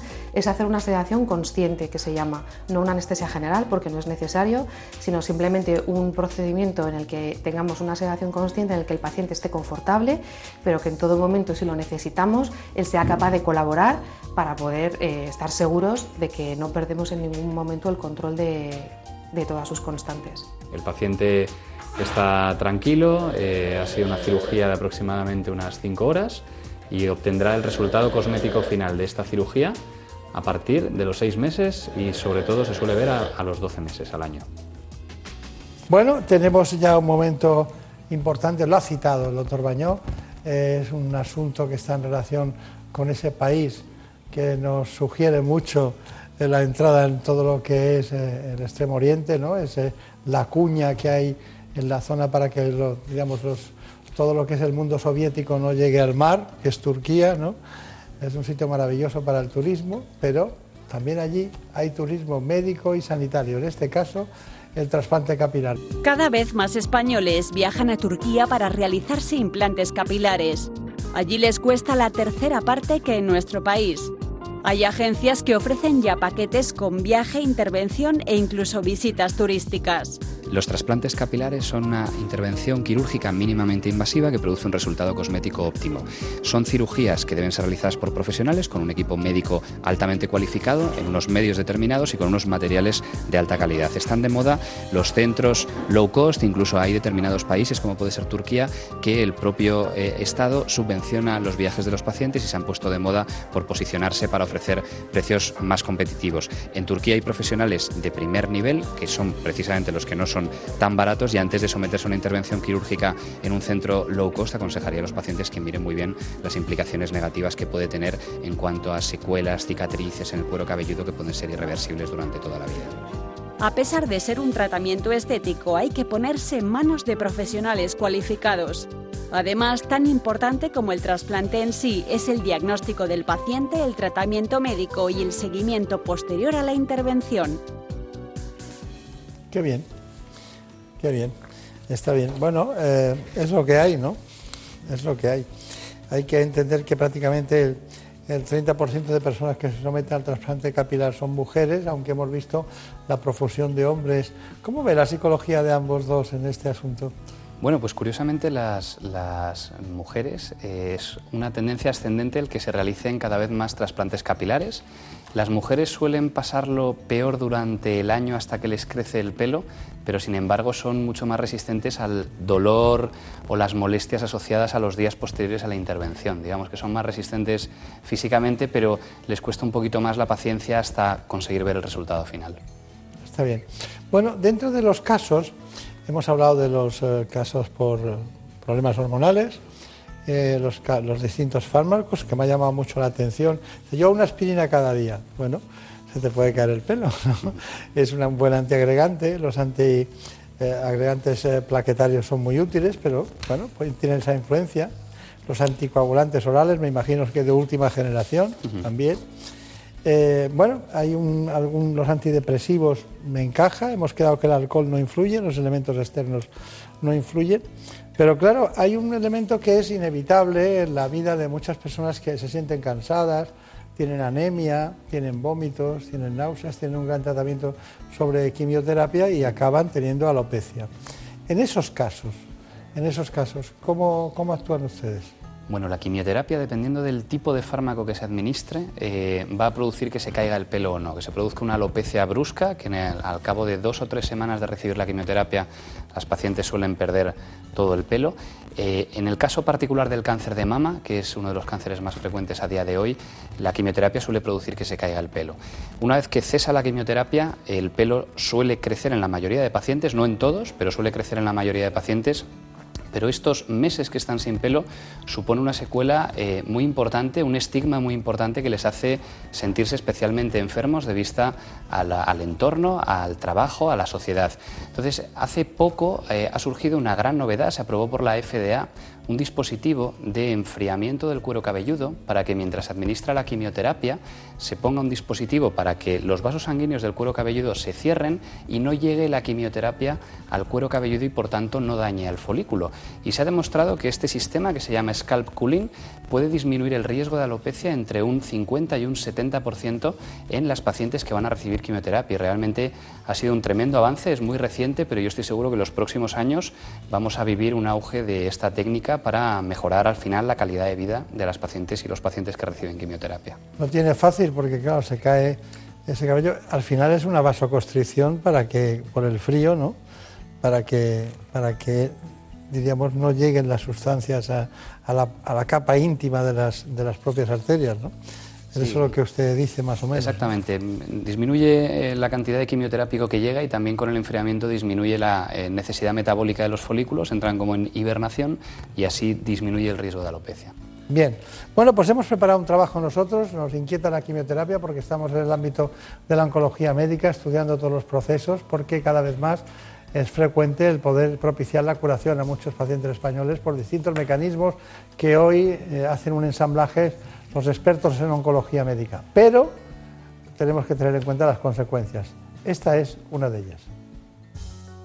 Durante la quimioterapia los fármacos actúan sobre las células cancerígenas, pero también sobre las sanas, afectando entre otros a los folículos capilares.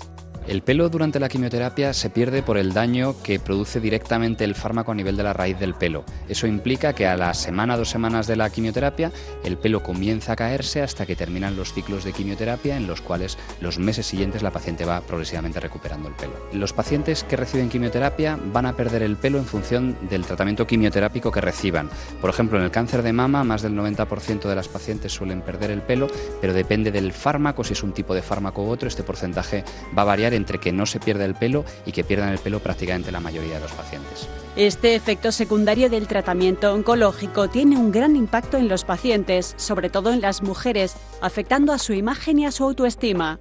La caída del cabello es un problema que no solamente es estético, sino también psicológico y social, en la medida en que el paciente muchas veces lo que no quiere es que los demás vean que se le ha caído el cabello y que relacionen esa caída del cabello con la enfermedad y con el tratamiento que está recibiendo. Pero un novedoso sistema aprobado recientemente por organismos internacionales es capaz de prevenir la caída del cabello durante la quimioterapia. La tecnología del scalp cooling o enfriamiento del cuero cabelludo produce que los vasos sanguíneos del cuero cabelludo disminuyan su calibre, por lo tanto llega menos quimioterapia al folículo piloso y eso implica menos daño sobre el pelo, con lo cual disminuye el riesgo de que se caiga el pelo. Globalmente, esta tecnología permite disminuir el riesgo de alopecia inducida por quimioterapia entre un 40 y un 80% de los pacientes. Una tecnología que puede ayudar al paciente a enfrentarse a la enfermedad con una mejor imagen y una autoestima más alta. Bueno, eso es muy importante lo de la autoestima más alta porque ya hemos visto que los pacientes eh, tienen verdaderos problemas eh, psicológicos ¿no? y de calidad de vida respecto a este problema. Bueno, ¿cuáles son sus conclusiones, doctor Sergio Bañó? Bueno, quizá yo diría, eh, los problemas capilares eh, no deben ser interpretados como un mero problema estético, sino que supone un problema médico que requiere un diagnóstico y un tratamiento médico y que puede afectar en gran medida la calidad de vida. Segundo lugar, que existen terapias efectivas para la alopecia a día de hoy, tanto a nivel médico como, por supuesto, también a nivel quirúrgico, el trasplante capilar.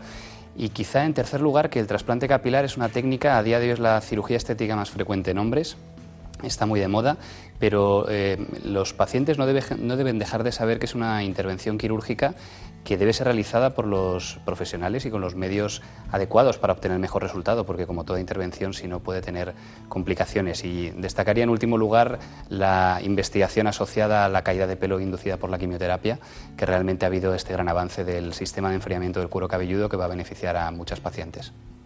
Bueno, y digamos la cuestión, eh, ¿tienen ustedes el dispositivo ese que es una tecnología muy simple porque es una, butaca en la que te sientas, una especie de, nevera alargada, por poner una denominación, que genera frío, un tubo y que se pone en la cabeza, ¿no?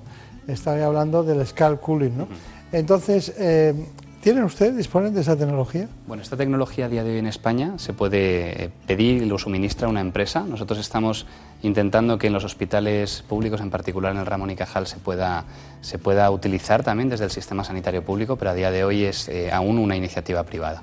¿Y dónde la tendría usted? ¿En una en un departamento de oncología médica o en un departamento de dermatología? Sin duda, en oncología médica. Debe de realizarse este enfriamiento mientras se administre la quimioterapia y esas infusiones de quimioterapia se deben realizar en un hospital de día en el contexto de un servicio de oncología. Pues ya verá cómo la tendremos pronto. Estoy seguro. Además, me da la impresión de que no tiene que ser muy caro.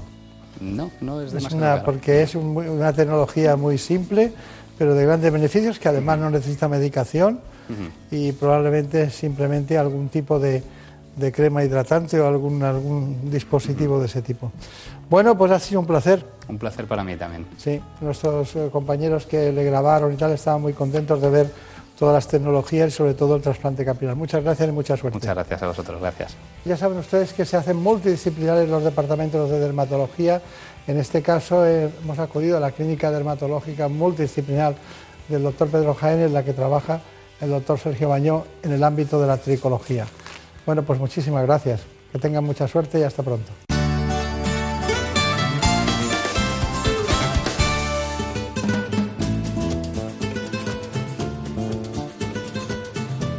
Ha llegado el momento de conocer lo que publican nuestros compañeros de La Razón en ese suplemento de A tu Salud.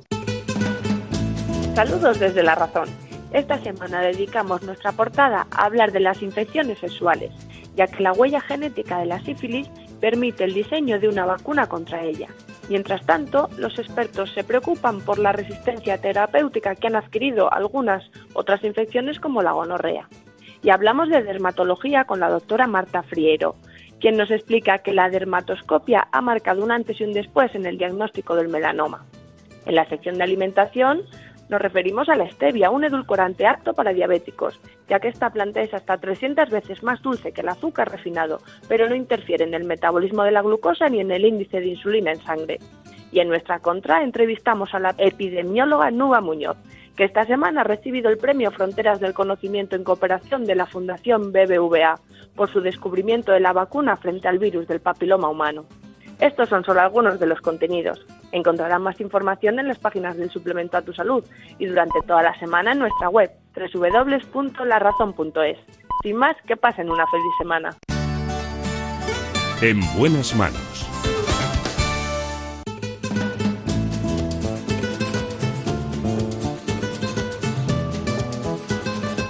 Y ahora, como siempre, desde la redacción, esta vez de Gaceta Médica y el Global, Carmen López nos cuenta lo último en la actualidad sanitaria.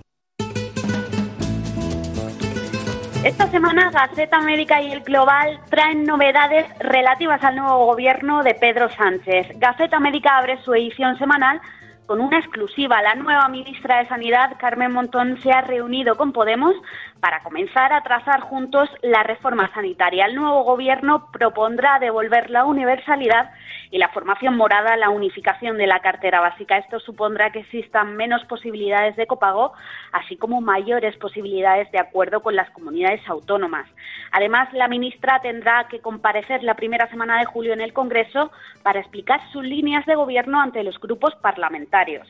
Otra de las cuestiones que recoge el Global es la actividad legislativa del Senado. En toda actividad legislativa se suele menospreciar la labor de esta Cámara. En cierto modo, el Congreso puede tumbar las enmiendas que la Cámara Alta apruebe y regresar a la versión que sale en primera instancia del Congreso. El Senado, por tanto, puede tener mucho más mucha más importancia de la que se presupone en lo que queda de legislatura. La razón no es otra que la mayoría absoluta que tiene el PP en esta Cámara. Más allá de lo que ocurre en la escena política, vamos con una bonita noticia. Gaceta América analiza y repasa el cuarto foro de los premios Albert Llobel, una iniciativa de Janssen y cátedras en red que han reconocido este año un total de 19 proyectos centrados en el paciente que llevan a la práctica a diferentes niveles el modelo afectivo efectivo que impulsan desde su creación. En esta ocasión el mensaje principal se centra en que la tecnología también puede convivir y contribuir a este modelo que propone la combinación de la medicina basada en la evidencia y la aportación de la innovación con un abordaje afectivo del enfermo.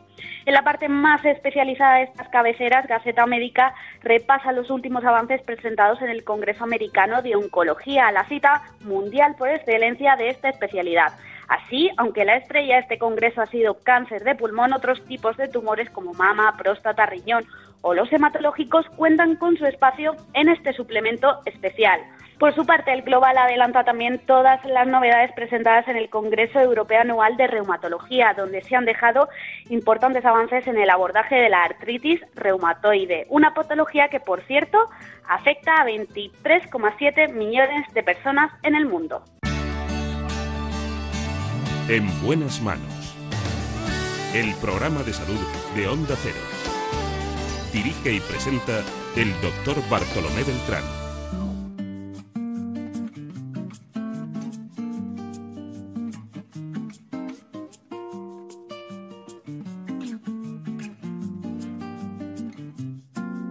Prefiero no hacer caso a la cabeza. Me quedo con esos que ni se lo piensan. Prefiero a darlo por hecho, perder una apuesta. Prefiero olvidar a no haber querido caer en la trampa. En la trampa caen muchos hombres porque no quieren ir de la mano de un especialista en sexología. Poquito de nada. También lo pueden hacer los urólogos, que más de lo mismo. incluso los médicos de cabecera, los médicos de familia. Prefiero O al revés, médicos de familia, especialistas, todos ellos pueden tratar, iniciar el camino de cómo es o en qué consiste la alteración sexual que puedan padecer. Hoy vamos a hablar de alteraciones sexuales. Lo hacemos con la autora Ana Rosa Jurado. Nos preocupa la eyaculación precoz y es que ha salido un nuevo medicamento que es capaz de solucionar este problema. La luz apagada, dormir en el lado, queda la ventana. Prefiero un asiento volando que un as en la mano. Duerman donde duerman, en esta mañana queremos hablar de eyaculación precoz. Se llama disfunción sexual a cualquier dificultad que pueda haber durante el acto sexual. Las posibles causas de estas disfunciones son muchas y pueden ser debidas a problemas psicológicos o fisiológicos. Estos trastornos dificultan el desarrollo de una vida sexual plena, afectan a la salud integral del individuo, a su autoestima y a su relación de pareja. Estos problemas son frecuentes y se calcula que el 40% de los hombres y mujeres las pueden sufrir en algún momento de su vida. En cuanto a las mujeres, la tercera parte de ellas sufre alguna disfunción sexual. Los trastornos más habituales son la pérdida del deseo, los problemas en la excitación, la falta o disminución de la intensidad del orgasmo o el dolor en las relaciones. La vida sexual de la mujer puede alterarse especialmente durante la menopausia. En esta etapa, cerca de la mitad de las mujeres, el 45%, sufre alguna disfunción sexual. Entre los hombres los principales trastornos son la eyaculación precoz y la disfunción eréctil. Tanto en ellos como en ellas lo primero que se debe realizar es un buen diagnóstico y elegir el tratamiento dependiendo del tipo de disfunción y la causa que lo origina. Bueno, pues acaba de llegar concretamente de la provincia de Málaga, trabaja en Marbella, en el Instituto Europeo de Sexología, que se encuentra en Marbella, porque ya saben ustedes que el conocimiento está donde están las personas que lo tienen, no, no todo está en Madrid y Barcelona, ¿no? Bueno, doctora, doctora Jurado, bueno, ya la conocí hace tiempo, pero ahora estuvimos hace poco en una reunión sobre la presentación de una nueva alternativa terapéutica a la eyaculación precoz, ¿no? Con motivo de eso dijimos, bueno, vamos a hacer un programa sobre su experiencia como sexóloga, ¿no? Bueno, pues eh, antes de pasar a las disfunciones sexuales, me gustaría saber cuál es el comportamiento general de las parejas y luego individualizado de hombres y mujeres respecto a su trabajo profesional, a una sexóloga. A la sexología. Bueno, las parejas suelen tener eh, conflictos que no solucionan o no intentan solucionar inmediatamente y, llegan, llegan a, tener una relación pues bastante tóxica y con bastantes problemas. Yo siempre les animo a que consulten cuanto antes, en cuanto empiezan a tener cualquier eh, disfunción sexual o empiezan a notar que hay algún problema, alguna diferencia, algo que no les cuadre en su actividad sexual y en sus encuentros sexuales, que consulten. Porque si no, van infiriendo una serie de, de ideas y, van, y al final pues empiezan a llevarse mal y a, tener problemas mayores. In- intentan evitar las relaciones sexuales para, para así evitar los problemas y, y ese no es normalmente el mejor camino. Claro. Pero claro, usted está muy bien, pero nadie, nadie se ha enterado, porque ¿de qué pareja hablamos?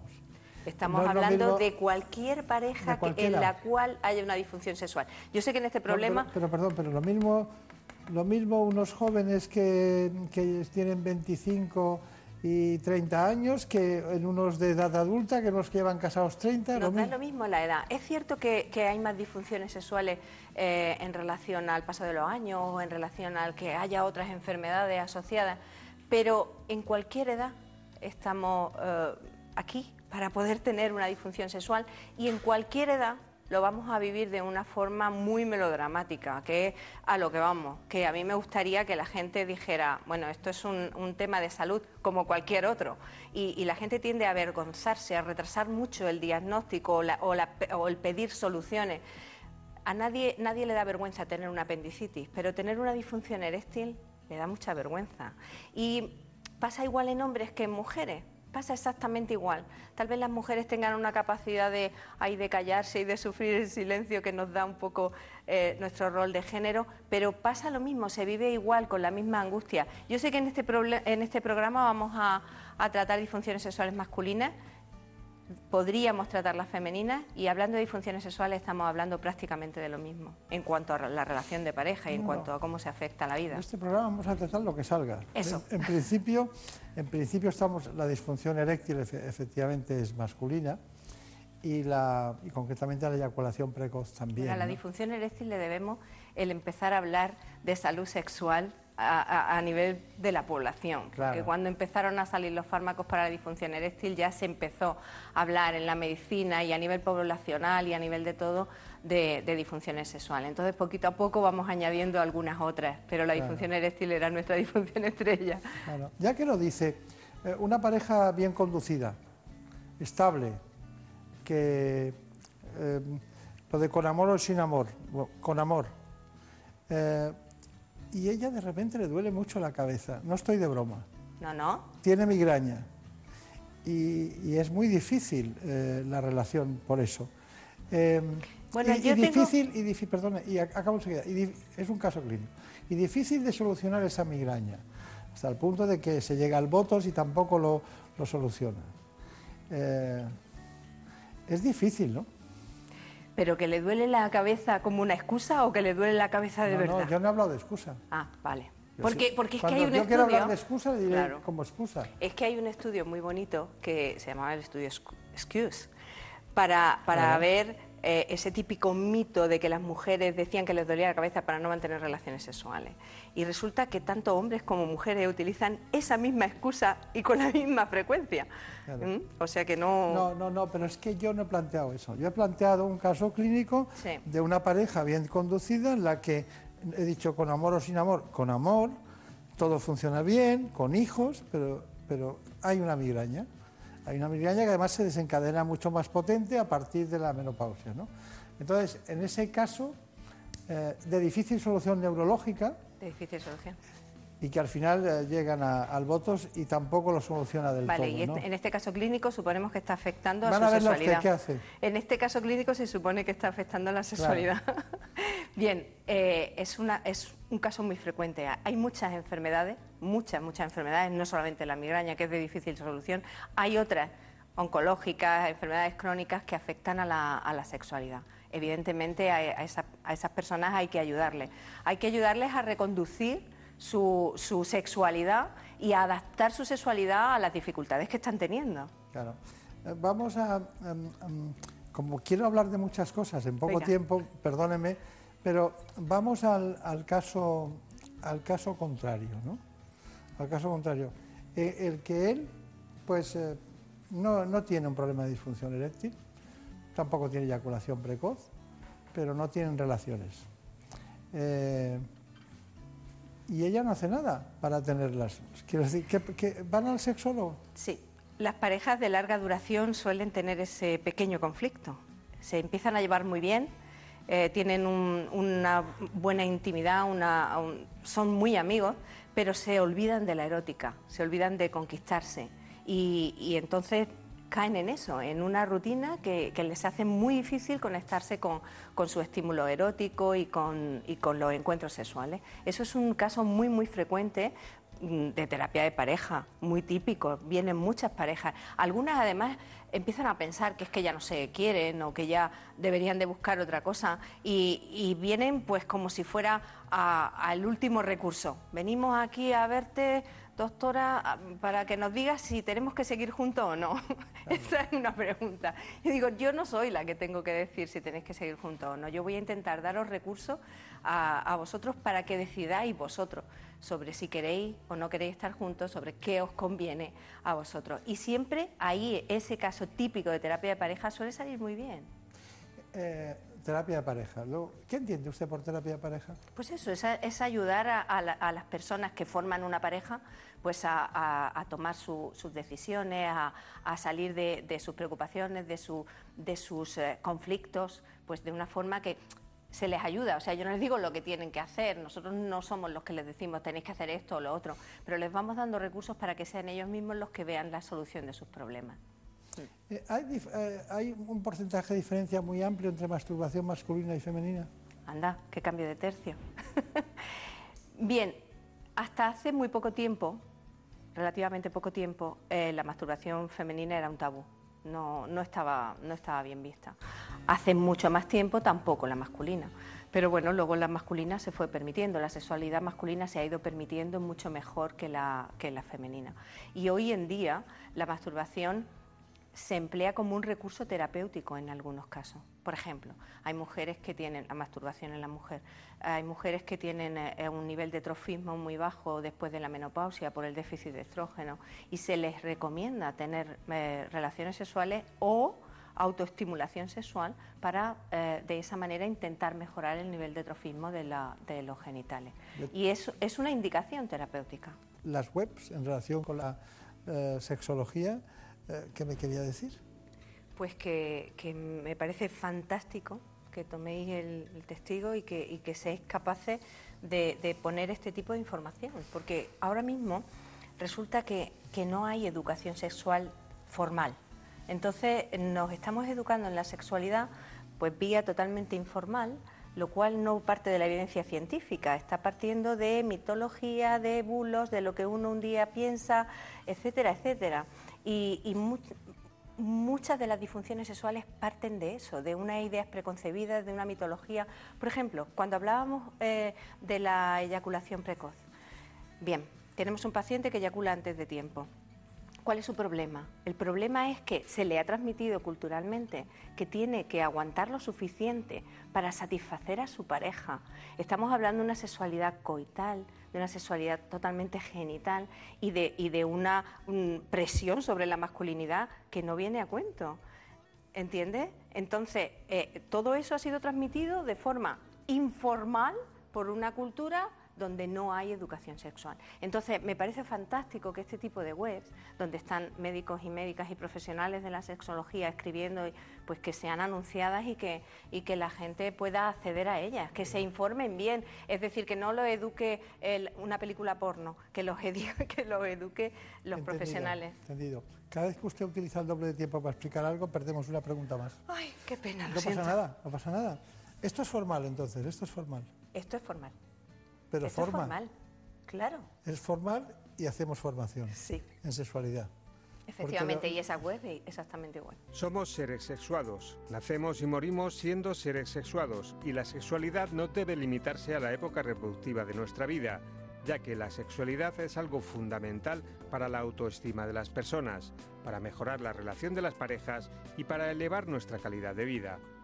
Con la edad la sexualidad también cambia, se hace más relajada, menos exigente, las disfunciones ya no son un drama y se relativizan los cambios físicos, que no siempre son para peor.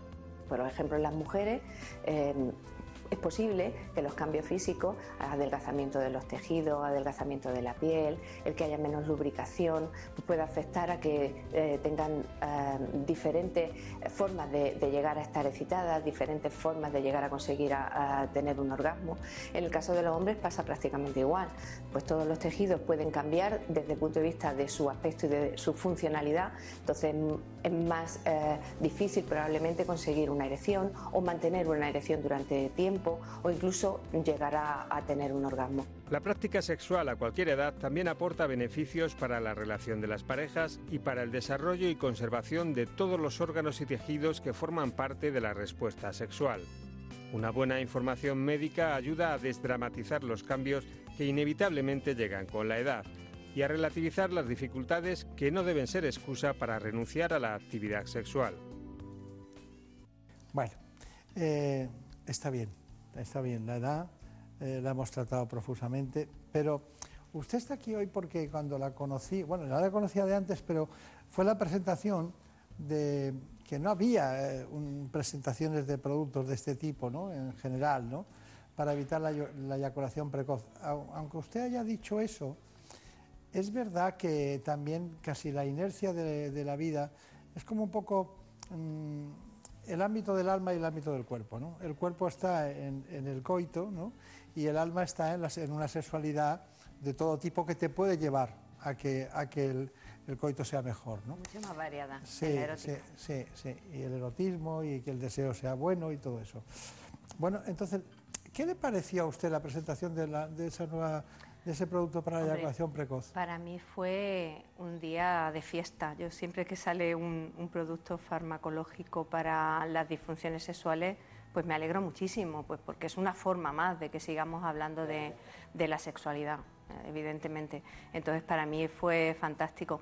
Pero bueno, eh, era una cosa que ya más o menos se, se, sabía que iba a ser buena. Ahora que se ha probado esta nueva formulación, que se trata de, de, un spray anestésico, pues se está viendo que efectivamente es muy bueno y que, y que ayuda muchísimo a acortar los tiempos de terapia sexológica en la eyaculación precoz. Pues vamos a ver esa información que resultó muy interesante. Hemos tenido que esperar un tiempo para que usted pudiera venir para hacer eh, este programa concretamente con alguien cualificado que supiera manejar verbalmente ¿no? eh, este asunto. Vamos allá.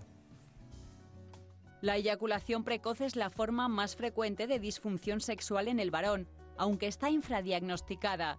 Y a diferencia de la disfunción eréctil, este trastorno no tiene relación con la edad.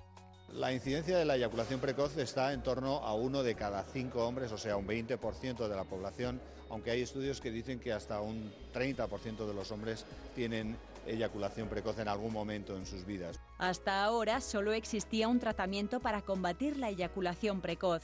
Este nuevo tratamiento tiene algunos beneficios frente a los que ya existían por vía oral básicamente que no se absorbe por vía sistémica, por lo tanto no tiene efectos secundarios de tipo sistémico como mareo, sensación nauseosa, dolor de cabeza, etcétera. En primer lugar, retrasa, retrasa el tiempo hasta la eyaculación, desde medio minuto antes de empezar el tratamiento hasta una media de más de tres minutos después de tres meses de tratamiento.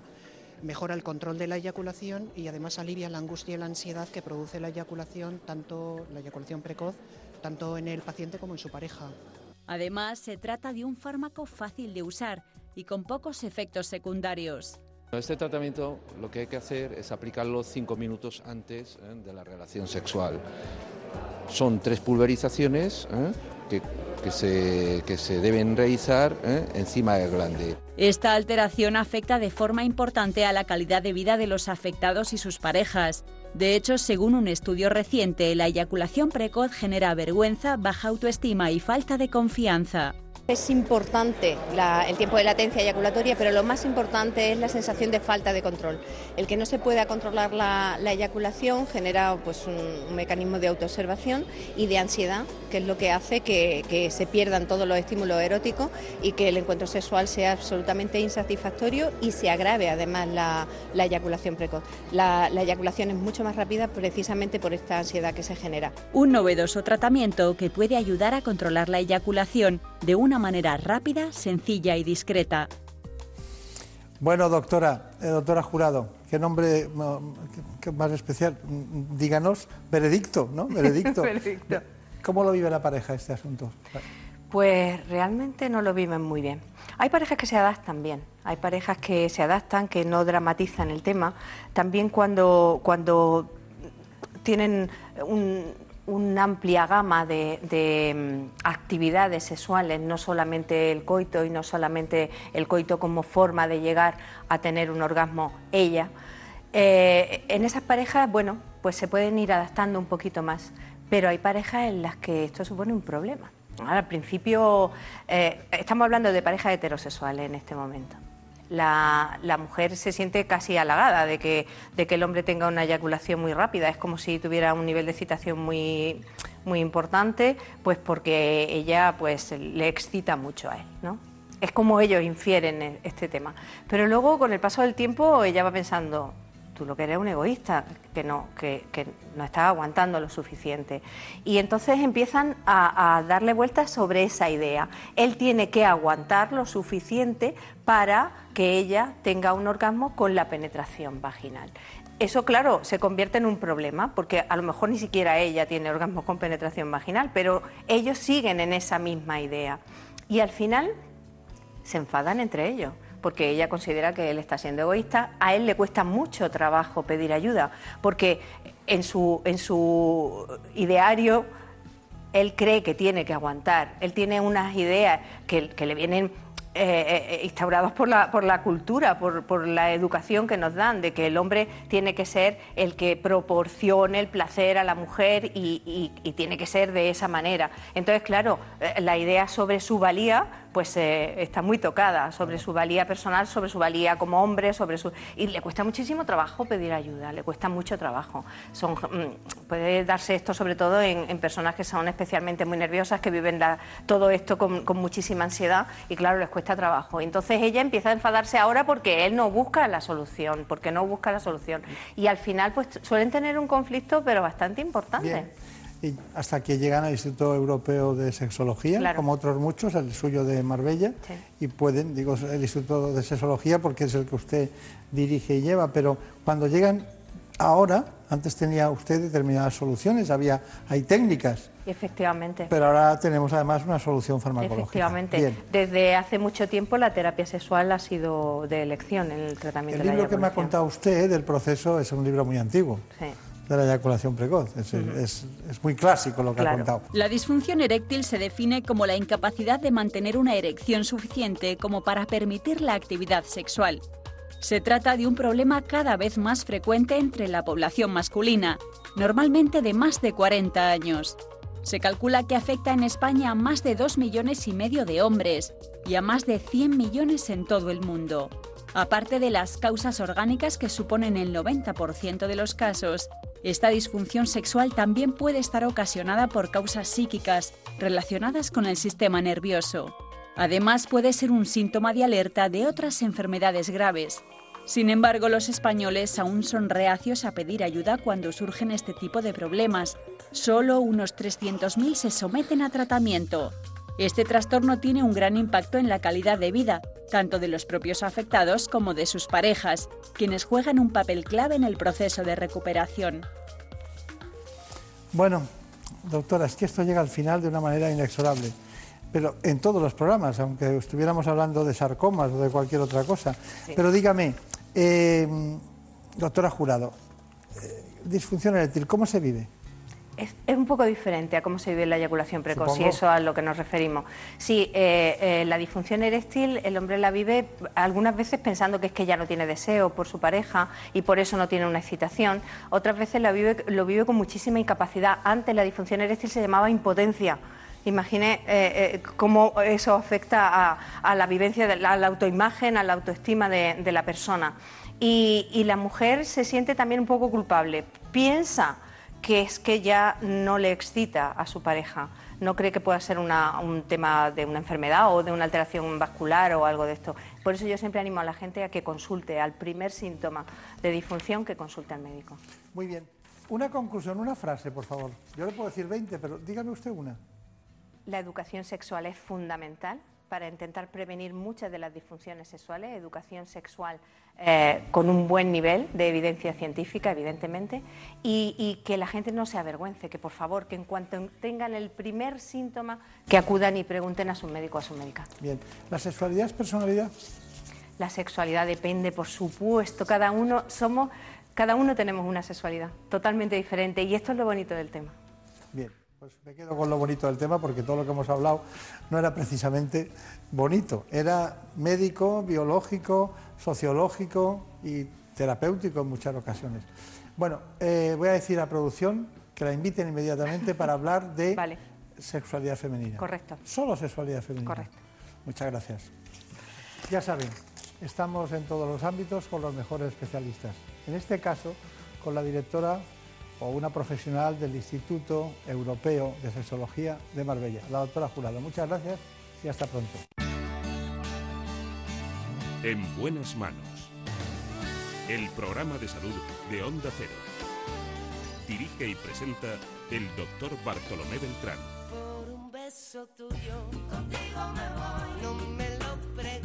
Nos vamos, damos las gracias a la doctora Rosa Jurado, al doctor Ricardo Cubedo, a la doctora María Dolores Lloret y al doctor Sergio Baño. Hablamos de muchas cosas, pero recuerden que hay cuestiones muy importantes que deben solucionar. Si quieren ver este espacio por televisión, les espero a las 9 de la mañana en La Sexta. Programa ¿Qué me pasa, doctor?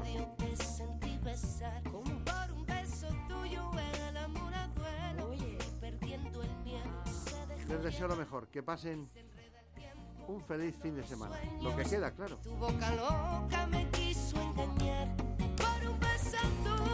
En la realización estuvo, ya les dije antes, Daniel Solís.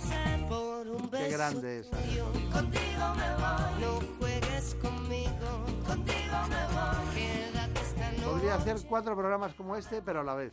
Conmigo, conmigo, conmigo. Ay, por un beso tuyo. Contigo Un día les mando una foto de Marta López Llorente.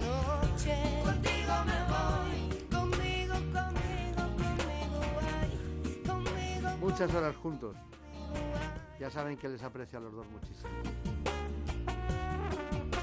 Les dejamos. Volveremos la semana que viene para seguir hablando de salud. Por un beso tuyo. Contigo me voy. No me lo preguntes.